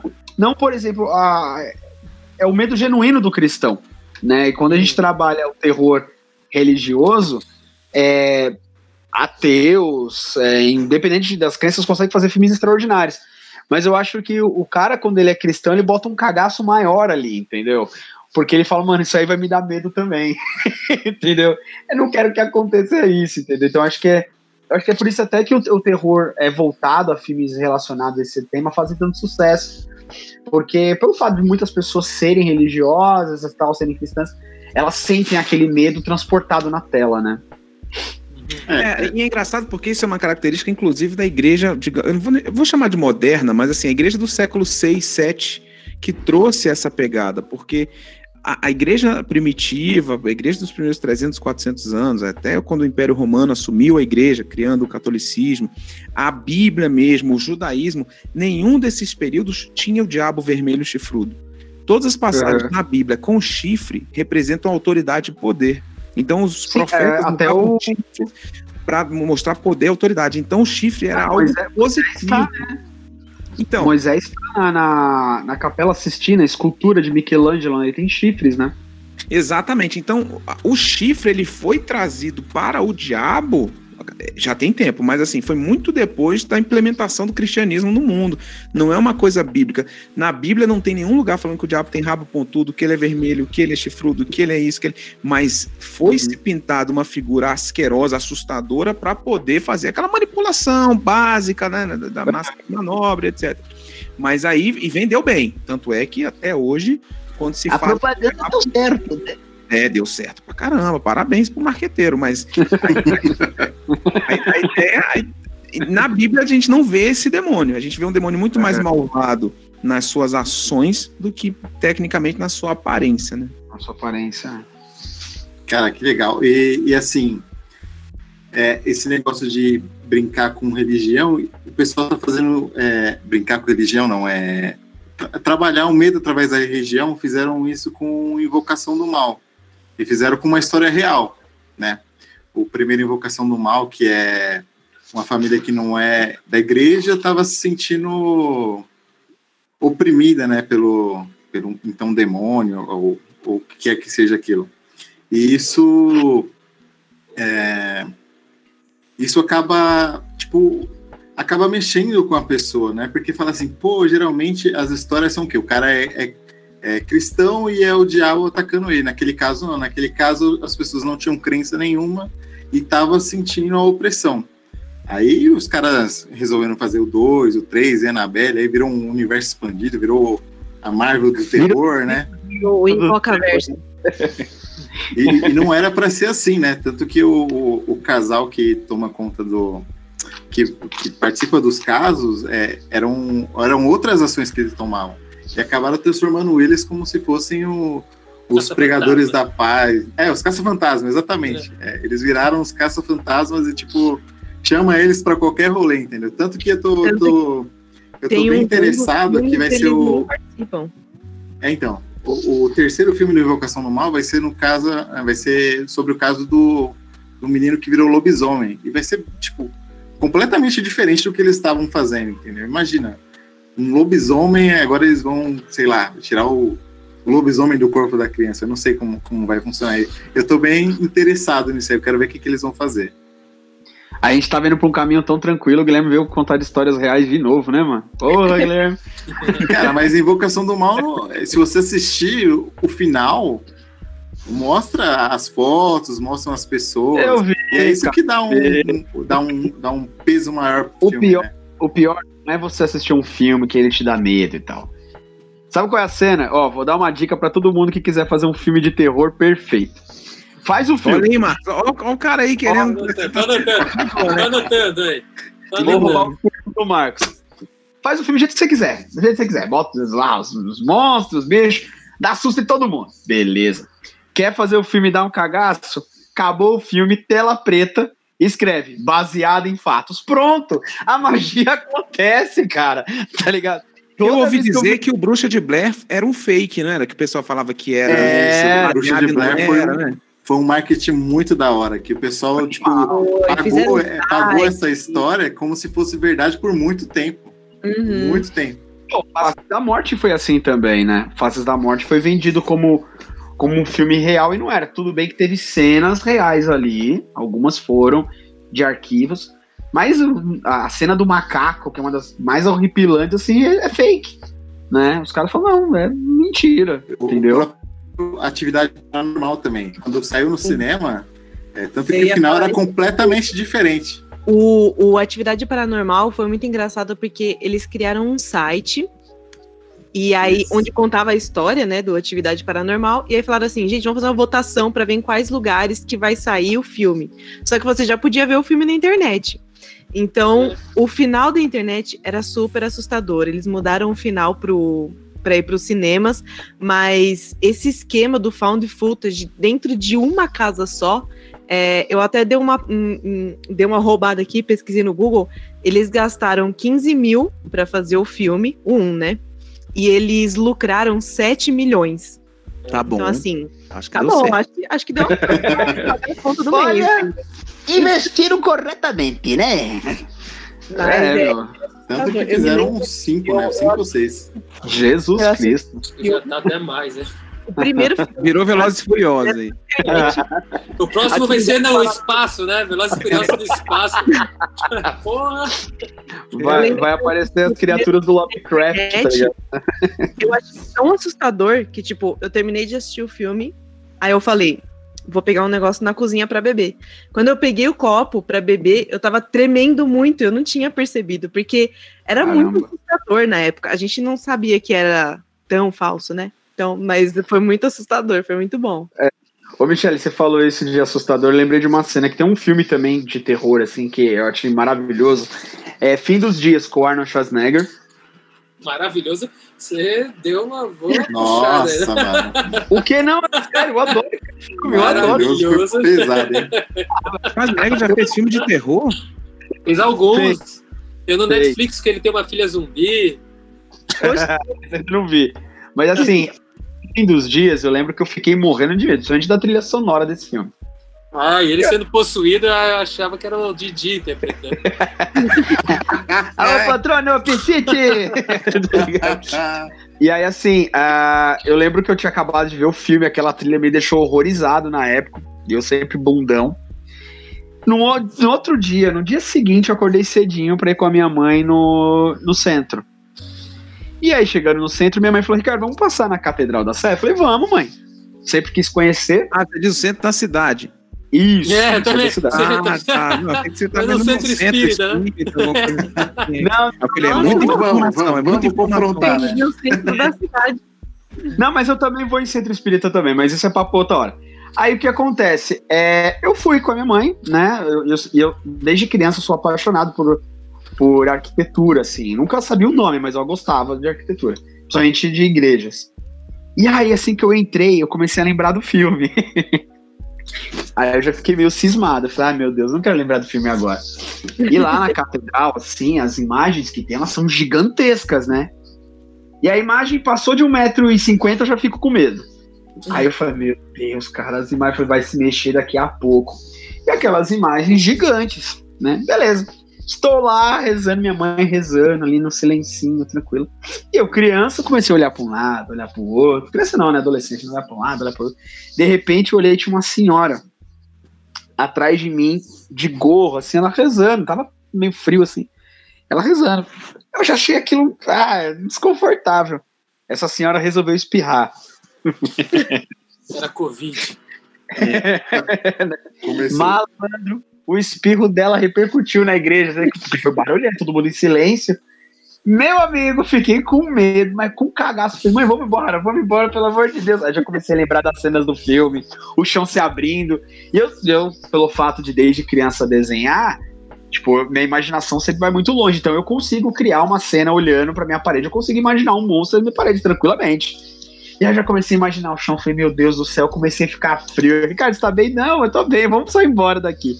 Então, assim, e, e- e é, um, e é um filme que ele não te dá, não tem jumpscare, não te dá susto, mas ele ficou no meu subconsciente. Então, pra mim, eu tava no estado de alerta. Então, assim, se a intenção foi essa, o filme funcionou também comigo, né? E, mas foi também, pra mim, foi um negócio assim que me deixou por muito tempo, assim, de eu não conseguir rezar meio de boa, assim, eu ficava lembrando do filme, sabe? É, eu queria falar de uma coisa que talvez desencadeie muito papo. Mas eu queria muito falar dessa coisa, então eu vou pedir uma permissão aqui. É que tem um. O Ricardo falou sobre ver essas coisas, ficar com isso na cabeça. Eu lembrei de uma. Acho que é uma minissérie da Netflix, acho que não tem mais. Chama Nightmare. E é sobre paralisia do sono. Aí é naquele esquema meio assim, tipo, ah, eu sou a fulana de tal e vim contar a minha experiência, mas na verdade é um ator, sabe? Só que é Aham. muito assustador porque, meu, eu acho que a maioria das pessoas já teve paralisia do sono. Então você vê aquilo e por mais que seja uma interpretação, você sabe que aquilo ali acontece. E acontece Você se mesmo porque identifica, né? você se identifica, porque aquilo acontece de verdade porque está na sua cabeça. Então, tipo, não tem como você falar, sabe? Eu acho muito assustador. Tanto que enquanto eu estava assistindo, eu levantei e acendi a luz, pausei, acendi a luz e assisti de luz acesa, porque tava pegando muito eu forte em mim, cara. Eu também, porque eu me senti assim, eu poderia ser um dos entrevistados ali, sabe? Então eu. Eu, eu, eu, é, eu considero um dos melhores documentários que eu já vi na vida, porque eu me identifico ali totalmente. E Eu não, eu não, eu não tenho essa. Eu, eu não acredito que seja só da cabeça, não. Eu realmente acho que tem algo além, e acho que esse algo além até envolve a cabeça também. Só, só que a gente ainda não consegue explicar. Eu, eu acredito muito que a ciência e a religião, elas também são a mesma coisa, eles falam da mesma coisa por meios diferentes, por palavras diferentes. Enquanto é, na Bíblia fala que Deus está por todos os lugares, a ciência fala que nós somos pó de estrela, ou seja, o universo presente em tudo também está em nós e nós no universo. Então, eu acredito Uhum. que É uma conexão, né? eu acho que há uma conexão que onde a ciência encontra um limite, a religião explica. E onde a religião tem uma explicação que ela não encontra lógica, a ciência explica, sabe? Então, essas coisas, mesmo sendo do cérebro, eu acho que sim existe uma influência supranatural aí. Que seja essa influência é, mexa com alguma coisa no seu cérebro para que os seus olhos humanos, físicos, consigam ver algo que está numa outra vibração. Mas um, um exemplo que é muito claro para que a gente dá às vezes para tentar comprovar isso é a questão da hipnose. Se uma pessoa te hipnotiza e fala, você não vai ver o Ricardo, e ela consegue te hipnotizar, você de fato não vê o Ricardo. Você sente ele te encostando, você olha para ele e você não vê. Você vê um vazio. Então imagina se numa força de sugestão mínima, você já consegue parar de ver uma pessoa, o que, que está por aqui que nós não estamos vendo, sabe? Deve ter Uhum. muita coisa em volta de, de nós que a gente não está vendo. E eu acho que quando a gente entra num, num estágio letárgico que acessa alguma célula divina do nosso cérebro, ele se conecta com algo que nós não deveríamos ver, mas que está por ali, de alguma maneira, Uhum. sabe? E, eu, e daí, quando a gente tem toda essa paralisia, envolve sim a questão de estarmos protegidos no sono, para a gente não fazer besteira enquanto dorme, mas também envolve sim a ativação dessa outra parte, que você está naquele mundo mais, vamos dizer assim, espiritual, né? Vamos dizer Uhum. assim, para não dizer outra coisa. Porque eu já vi tanta coisa, tanta coisa tão clara, e tanta coisa que já me deu respostas e que, sabe, eu já consegui encontrar pessoas, perguntar para ela uma coisa, voltar e no dia seguinte era a mesma resposta, sabe? Então é, eu não tenho como não acreditar que não é só uma impressão. Então aquele documentário, por algum tempo da minha vida, eu achei que eu também fosse morrer por causa disso, porque as coisas encostavam em mim. E, e eu parei. Hoje em dia eu já sei sair do transe, mas é uma coisa assim. pra- Não sei se vocês têm paralisia do sono, mas a paralisia do sono, quando você acorda e começa a ter, é, e tem, né? Você já não consegue. Eu consigo mexer só os olhos e as pontas dos meus dedos. São as únicas coisas. Então eu sei que a partir de micromovimentos eu consigo me livrar, eu consigo ir enraizando os músculos. Então eu começo a piscar muito rápido, começo a tentar falar e não consigo, mas eu começo a mexer os músculos até sair. E se eu demoro muito, meu amigo, e daí as coisas aparecem. Então, assim, eu começo a, aos poucos, eu, eu, eu sinto que eu tô na parede de sono. Se eu falar vou relaxar, não, não rola. Se eu falar vou relaxar, daí começa a ver as vozes. As vozes vêm, Marcos, papai. Meu, às vezes elas falam em inglês. Eu tive um cagaço um dia porque eu tinha uma criança na sombra, achava que era meu filho, e começou a falar inglês. É, come here, daddy, come here, daddy, com uma voz super aterrorizante. Ela começou a andar toda estranha. Meu, eu dei um berro, eu dei um berro que acordei a casa inteira. E não eram meus filhos, meus filhos estavam dormindo, sabe? Então, é, é, se eu não consigo sair desse estágio em 10, 15 segundos, a coisa fica feia pro meu lado. Então, eu não, não nunca mais quero nem duvidar, sabe? Eu só quero sair. Pois é, nesses casos, é, a, a- o, viés espiritual na oração funciona. Se qualquer tipo, por exemplo, de falar um que o sangue de Jesus tem poder, alguma, não é uma palavra cabalística, mas quando Uhum. você usa com fé, isso minimiza significativamente. Pelo menos é os casos que eu vivi, que eu já, eu já presenciei, já tive visões e tal. E orando, eu, eu tinha medo, hoje em dia eu não tenho. É, hoje em dia é uma situação muito bem resolvida, mas porque eu encontrei nisso. Mas, assim, tentando trazer a, a, a ciência, a fé, eu fico, para ficar mais é, politicamente é, harmônico, o que Shakespeare diz, né? é, há mais coisas entre o céu e a terra do que a nossa vã filosofia pode imaginar, né? Então, talvez, como é que se conecta isso? Há, há segredos, né? Que Uhum. o maior teólogo, o maior cientista não terão respostas, né? É, É e um- é engraçado, né? Porque a gente, por exemplo, se, se um médico juntar ossos, cartilagens, músculos e pele e botar um, um cérebro, aquilo não vai funcionar. Mas a gente tem alguma coisa por trás, uma mágica que faz o nosso corpo também funcionar, sabe? É uma coisa inexplicável. Tem umas questões de, de você tentar reanimar pessoas, reanimar mortos, você faz tudo de acordo. Mas existe falta algo. O que falta É. é, o lado É, eu- da Eu vi alma. uma pesquisa nos exemplo- Estados Unidos que estavam fazendo, é, por exemplo, a fulana, a- a- tinha pessoas que já estavam no- nos segundos finais de vida e tal, e elas eram monitoradas, né? E no momento que elas morriam, elas ficavam mais leves. Elas já estavam numas balanças assim. Aí fala, ah, é o oxigênio que sai do corpo, do pulmão, não, não, é, não, não eram esses fatores. Parecia, aí alguém fala, ah, é o peso da alma que não se afere, mas faz- havia uma diferença. A partir do momento que a pessoa morria mesmo, ela não estava vegetando, não estava em coma, morreu. Ela ficava algumas gramas mais. É, mais 20, é leve. 21 gramas, né? É, é um negócio assim interessante. Você fala, pô, a gente. É, e, e- e não só na na parte gore do assunto, mas é, é igual doenças que elas se curam de uma maneira que os médicos não sabem explicar. a pessoa ela, ela tem alguma doença, algum distúrbio que some, entendeu? É, e ninguém sabe explicar. Né, o médico é, às vezes tá lá com o paciente e fala, cara, você tá curado, a gente não sabe como. Entendeu? E isso também é, é algo que é, é muito louco, assim. Então, e, e, e, assim, existem médicos ateus e médicos que creem no sobrenatural, creem na, na energia suprema, e, e, você vê que no, no, olhar do médico ele fala, cara, isso foi um milagre. Entendeu? Tem essa, essa outro viés também do assunto, né? Que aí já sai um pouco do foco do terror, mas também tem disso, né? A gente, é, coisas que a gente é, presencia que não é só do sobrenatural, existe algo do sobrenatural bom, da luz, né? E eu tive experiências de luz, né? Das experiências que eu, que eu consegui ter contato com o espírito é, foram de luz, graças a Deus, né? E foram lindas as experiências que eu tive, assim, sabe? Foram negócios que é, me aproximaram muito mais de Deus, sabe? Tipo, as Mas, dúvidas que eu legal. tinha, as dúvidas que eu tinha, assim, é, aquelas dúvidas que muita gente tem, assim, pontuais, elas se acabaram ali, sabe? E aí, depois de alguns anos, eu vi outras coisas e ouvi outras coisas que eu falei, é, é impossível a gente ser feito do nada, alguém tá por trás de tudo isso, né? Então, assim, todas as minhas experiências, elas me afirmaram a existência da energia boa, não foram, tipo, pra mim concretizar energia ruim. Foram, tipo, pô, cara, realmente há algo aqui muito maior do que a gente, olhando pela gente. Então, então é muito louco isso, né? Here's Johnny! Cara, o papo tá muito legal, mas agora eu quero saber de vocês.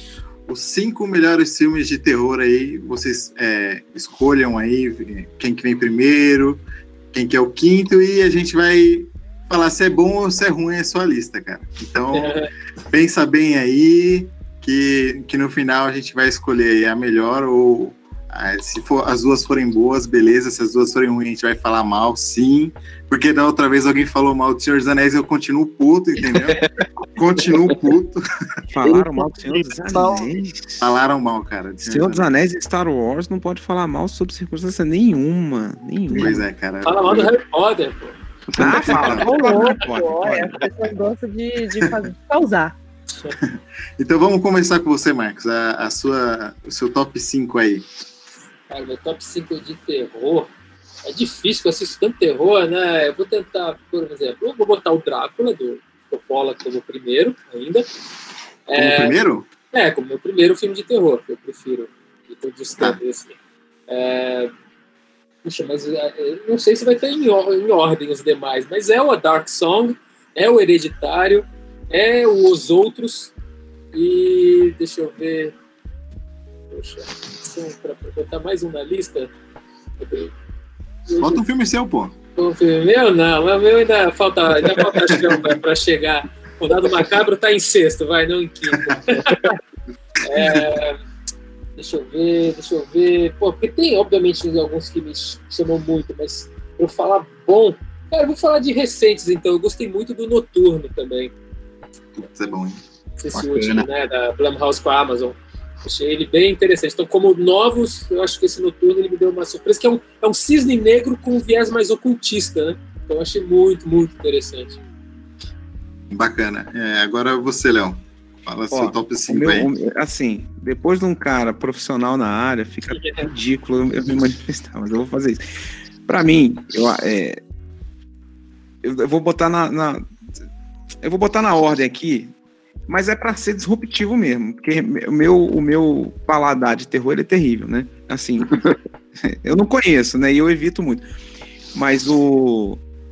Eu, eu vou botar a, a, prim, a, primeira e a segunda temporada de Castlevania na Netflix. Eu achei muito massa. A terceira eu achei que fugiu demais do que Castlevania, mas para mim eu vou botar as duas primeiras temporadas de Castlevania, eu achei fera demais. E é terror, é um terror. Desenho, mas é um terror. Maravilhoso, por sinal, esse desenho. É, Exorcista. Não tem como não, não, fazer parte dessa, dessa, dessa lista. Estigmata, que era um filme daquelas marcas, que aparecia marcas de, de Cristo na mulher, e, e, era um negócio, um dilema todo, aquilo ali mexeu muito com a minha cabeça também. O Ritual, do Anthony Hopkins, que eu, eu, foi um filme bacana, eu gostei muito, é um terror de possessão, aquela parada que tá mais no meu universo, tá mais na minha área de, de atuação aí. É, e aí o, o, o melhor filme, que eu não acho que é terror, vocês julguem que é terror, não é? Mas para muita gente é terror, e eu adorei, foi o Constantine, do... do, do, Hum, Pô, Do- Constantine é bom, velho. Legal. Kenny Reeves. Kenny Reeves. Ken Reeves, eu esqueci o nome do Ken Reeves, gente, perdão. Porque ele entende. Isso é imperdoável. Crente, vai- crente vai de gravata pra igreja, né? É, Antigamente. Hoje em dia nem tanto, mas antigamente. E eu fui durante dois anos com um nó de gravata igual do Ken Reeves. Aí o pastor falava assim: Léo, sobe essa gravata. Mas eu não queria, eu queria deixar ela, o botão aberto e a gravata mais pra baixo, porque eu queria expressar um demônio maneiro lá. E aí eu, o primeiro, cosplay gospel, pô. é, pô, maior cosplay de Keanu Reeves. Mas aí eu, eu gostei muito. É um terror meio que pop, digamos assim, não é aquele terror, terror alto nível, né? Mas é, eu, eu achei legal. Quando mexe com esse universo de, de, de anjo, de possessão, de coisas do Vaticano, e mistérios da Igreja Católica, não sei o que, eu, eu tenho até interesse de assistir. Então a minha lista é essa aí. E aí, pessoal, vocês aprovam? Hum, Aprovados. adorei. As duas Aprovado. listas. Caramba. Ah, eu, podcast? eu acabei não falando os, os clássicos, né? Do Iluminado, que também tá, o It, o primeiro, pelo menos. Que também Sim. não, né, cara? Eu não consigo. Foi isso que eu lembrei, mas, pô, tem tantos outros. e Eu gosto muito do terror clássico, A Morte Cansada, que ele falou do Nosferatu, eu até prefiro Morte Cansada. Ai, Por isso tanto. que por isso que agora eu venho aqui dizer nossos convidados, vocês topam uma- a gente marcar um próximo podcast, fazer o parte 2 desse dessa peleja? Bora! Vamos lá, Vamos. tô dentro. Foi. Então, no próximo vai ter tretas e confusões, menino. ah, e é, para encerrar, né? é, Marcos e Pastor, se vocês quiserem aí falar suas redes sociais, seus projetos que estão sendo lançados, que estão lançados, que vocês estão fazendo, espaço é de vocês, viu? É, o seguinte, é, o meu, meu Instagram é PR Félix. Se botar PR Félix também no YouTube, vai ver um montão de coisa. Pregações mais sérias ou, ou, ou vídeos mais de cultura pop. Tem de tudo lá. Eu, eu- eu me amarro nessas paradas todas, assim. Mas é. O, o Instagram é o é mais centralizador. Então, o PR Léo Félix chega lá, que vocês vão se amarrar. A gente tem uma equipe bacana que, que tá sempre com a gente ali. Eu queria agradecer o convite. Gostei demais de participar. Se eu puder ser convidado outras vezes, eu virei com muito carinho. Achei o papo sensacional. Parabéns pela iniciativa de vocês. Obrigado por me colocar no mesmo dia do Marcos. O cara já deu uma aula aqui. Fiquei feliz de, de ouvir as histórias dele, as- as- a maneira que ele pensa, porque eu nunca tinha conhecido um, um- um cineasta de terror. Né? O meu universo tão religioso basicamente me impede de chegar próximo desses universos e, a gente se estreitou aqui e eu achei que foi muito bom, foi muito legal. Então, prazer em te conhecer, viu, Marcos? Deus te abençoe. Quero conhecer você, o teu Instagram também para ver o teu material e tal. E a gente tá junto aí, viu, gente? Eu espero Vai se assustar, hein? vou, vou, é, não vou dar like em demônio. Se tiver lá, eu não vou dar like. Mas ó, É eu tenho, eu, tenho uma, eu tenho uma imagem pública a vender, né? Então eu tenho que fazer um monte de barbaridades lá e vai, vai, vai Entendi. assustar. Mas eu sou paz e amor, tá? Tá certo. Então, mais uma vez, obrigado pelo convite. Espero ter atendido a, a- a expectativa de vocês aí. Desculpa qualquer coisa, né? Que a gente sempre fala antes de sair. Também queria agradecer pelo convite, foi ótimo, um prazer conhecer o Pastor Léo.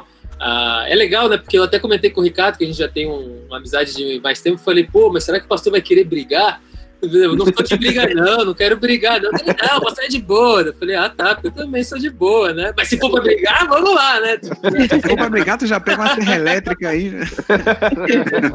Então, eu queria agradecer, foi ótimo também, super bacana o papo, né? É legal ver essas duas visões e ver como a gente conversa bem e converge também muitas ideias. Isso é lindo, né? Uhum. Estava comentando antes também com o Ricardo de que existe a luz e as trevas e elas não precisam estar totalmente à parte, sabe? Existe o meio termo ali também para se conversar e é bacana eu perceber isso. E, bom, meu Instagram é Marcos Underline é, eu converso mais por lá também, Facebook tá, todo mundo está desativando, né? Então eu também fico muito menos tempo por lá, mas no Instagram eu falo muito dos meus projetos que eu estou fazendo, que estão eh, sendo vendidos no momento também. E agora eu resolvi começar a contar essas histórias de terror, porque se perguntou pro pastor né, se ele escondia essas histórias, se ele falava, e eu, que não precisava, eu escondia, é, o contrário, né? Ele não escondia, dava um exemplo, eu sempre escondi por muito tempo, porque quando eu era pequeno as pessoas achavam que era estranho. Quando eu falava disso, eu falei, poxa, não posso falar. Então eu comecei a, a segurar isso para mim. Só que eu comecei a reparar que muita gente, quando eu falo isso, se identifica, que falou que já via, que isso ajuda eles também a, a falarem. Então eu comecei a fazer uma, uma, uns vídeos falando desses meus encontros com criaturas sobrenaturais aí. Então, se quiserem acompanhar, é no Instagram, Marcos Underline de Brito. É isso aí, pessoal. E Mi, quer deixar um final aí, suas redes sociais? Olha, é, as redes sociais não, não tá tendo, não, porque tá complicado e aí eu larguei de mão. Mas assim, é, tô muito feliz de, de ter participado de mais um podcast. E, meu, que papo incrível, cara. Eu comecei o podcast falando, queria estar tá ouvindo, e eu termino o podcast falando, queria que tivesse 10 horas de podcast, porque eu, eu. Nossa, que papo bom, mano. Vamos fazer a parte 2, pelo amor de Deus. e você, Ricardo? Manda aí, cara. Bom, é, arroba Chagas, Chagas não, eu esqueci, é arroba Ricardo Chagas Arte, né, no Instagram, acompanhar meus trabalhos lá. Agradecer ao Marcos, agradecer ao Pastor Flex, foi muito louco, foi muito divertido. A gente aprendeu bastante aí com os dois, é, as duas visões, assim. Foi mais do que eu esperava, isso foi muito legal, assim, sabe? Foi realmente rendeu conteúdo. No tanto que vamos ter parte 2. E é isso aí. E quem ouviu até agora, galera, obrigado aí pelo apoio aí. E de verdade, vocês que participaram hoje com a gente, valeu mesmo. Desculpa as brincadeiras aí, como o pastor mesmo falou, né, a gente tem que falar isso antes de sair, né? Desculpa, desculpa qualquer coisa aí. Cara, eu, eu, achei muito legal mesmo. Tipo, eu já conheci o trabalho do Marco, já, inclusive eu fui numa cabine de um dos filmes dele. E do Léo também eu já tinha assistido alguns vídeos do, do Reino Pop. E, cara, é, eu sabia que ser, é, são duas pessoas bacanas, entendeu? Que, que conseguem ouvir, né? E para mim foi muito bacana mesmo participar e também é, falar dos meus filmes preferidos e tal. E é isso, pessoal. É, a gente vai terminar hoje, a gente sempre termina de uma maneira diferente. E hoje, como o clima foi é, bem pesado, né? A gente falou de experiências pessoais aqui. Queria terminar com uma oração do Pastor Léo, cara. Ora, Por que não? Bala. Você pode mandar uma com mensagem certeza. aqui pra gente, para os nossos ouvintes, para o pessoal do site também, para quem não sabe, a gente tem um site que fala sobre filmes, séries, games, livros, HQs, tudo que chama Geeksol, www.geeksol.com.br. E é isso, vamos terminar aqui com o Pastor Léo aí, a sua oração pra gente. Vamos lá, galera. É, quem pode, fecha os olhos. Se você estiver assistindo, ouvindo esse podcast dirigindo, fique de olho aberto, por favor importante, é uma observação importante. Como é? Ó, a reverência a Deus, gente. Vamos orar. Que falta de respeito. Tô brincando. Ah, é. Senhor Jesus, amado Deus e Pai, aqui na tua presença, nós queremos te agradecer por tudo que o Senhor tem feito em nossas vidas. Não é à toa que nós nos reunimos aqui para conversar, para se divertir, para conhecer um pouco mais, para compartilhar é, conhecimento, para conhecer pessoas interessantes e também para transmitir energia boa a todo mundo que está nos ouvindo. Senhor, peço que o Senhor abençoe o Marcos, a Michelle, o Ricardo, o Guilherme, cada um que está nos ouvindo agora, que o Senhor possa trazer paz ao coração, trazer é, bênção para a saúde. Estamos vivendo um período de pandemia tão chato, de isolamento. Nos guarde desse vírus, abençoe todo o corpo médico para que desenvolva uma vacina logo, que que a gente passe por essa pandemia, meu Deus, em nome de Jesus. Abençoe a vida de cada um, hoje e sempre. Se tem alguém que vê filme de terror e tem visões que são assustadoras e tem medo, que o Senhor dê paz aos corações para enfrentar esse medo, meu Deus. É o que nós pedimos em nome do Pai, do Filho e do Espírito Santo de Deus. Amém. Olá. Caso você tenha ficado com um pouquinho de cagaço com o nosso episódio, nós vamos colocar a musiquita agora, gostosinha assim, só pra você dormir tranquilo, passar o dia bem, beleza? Ô Lizinho, solta o som.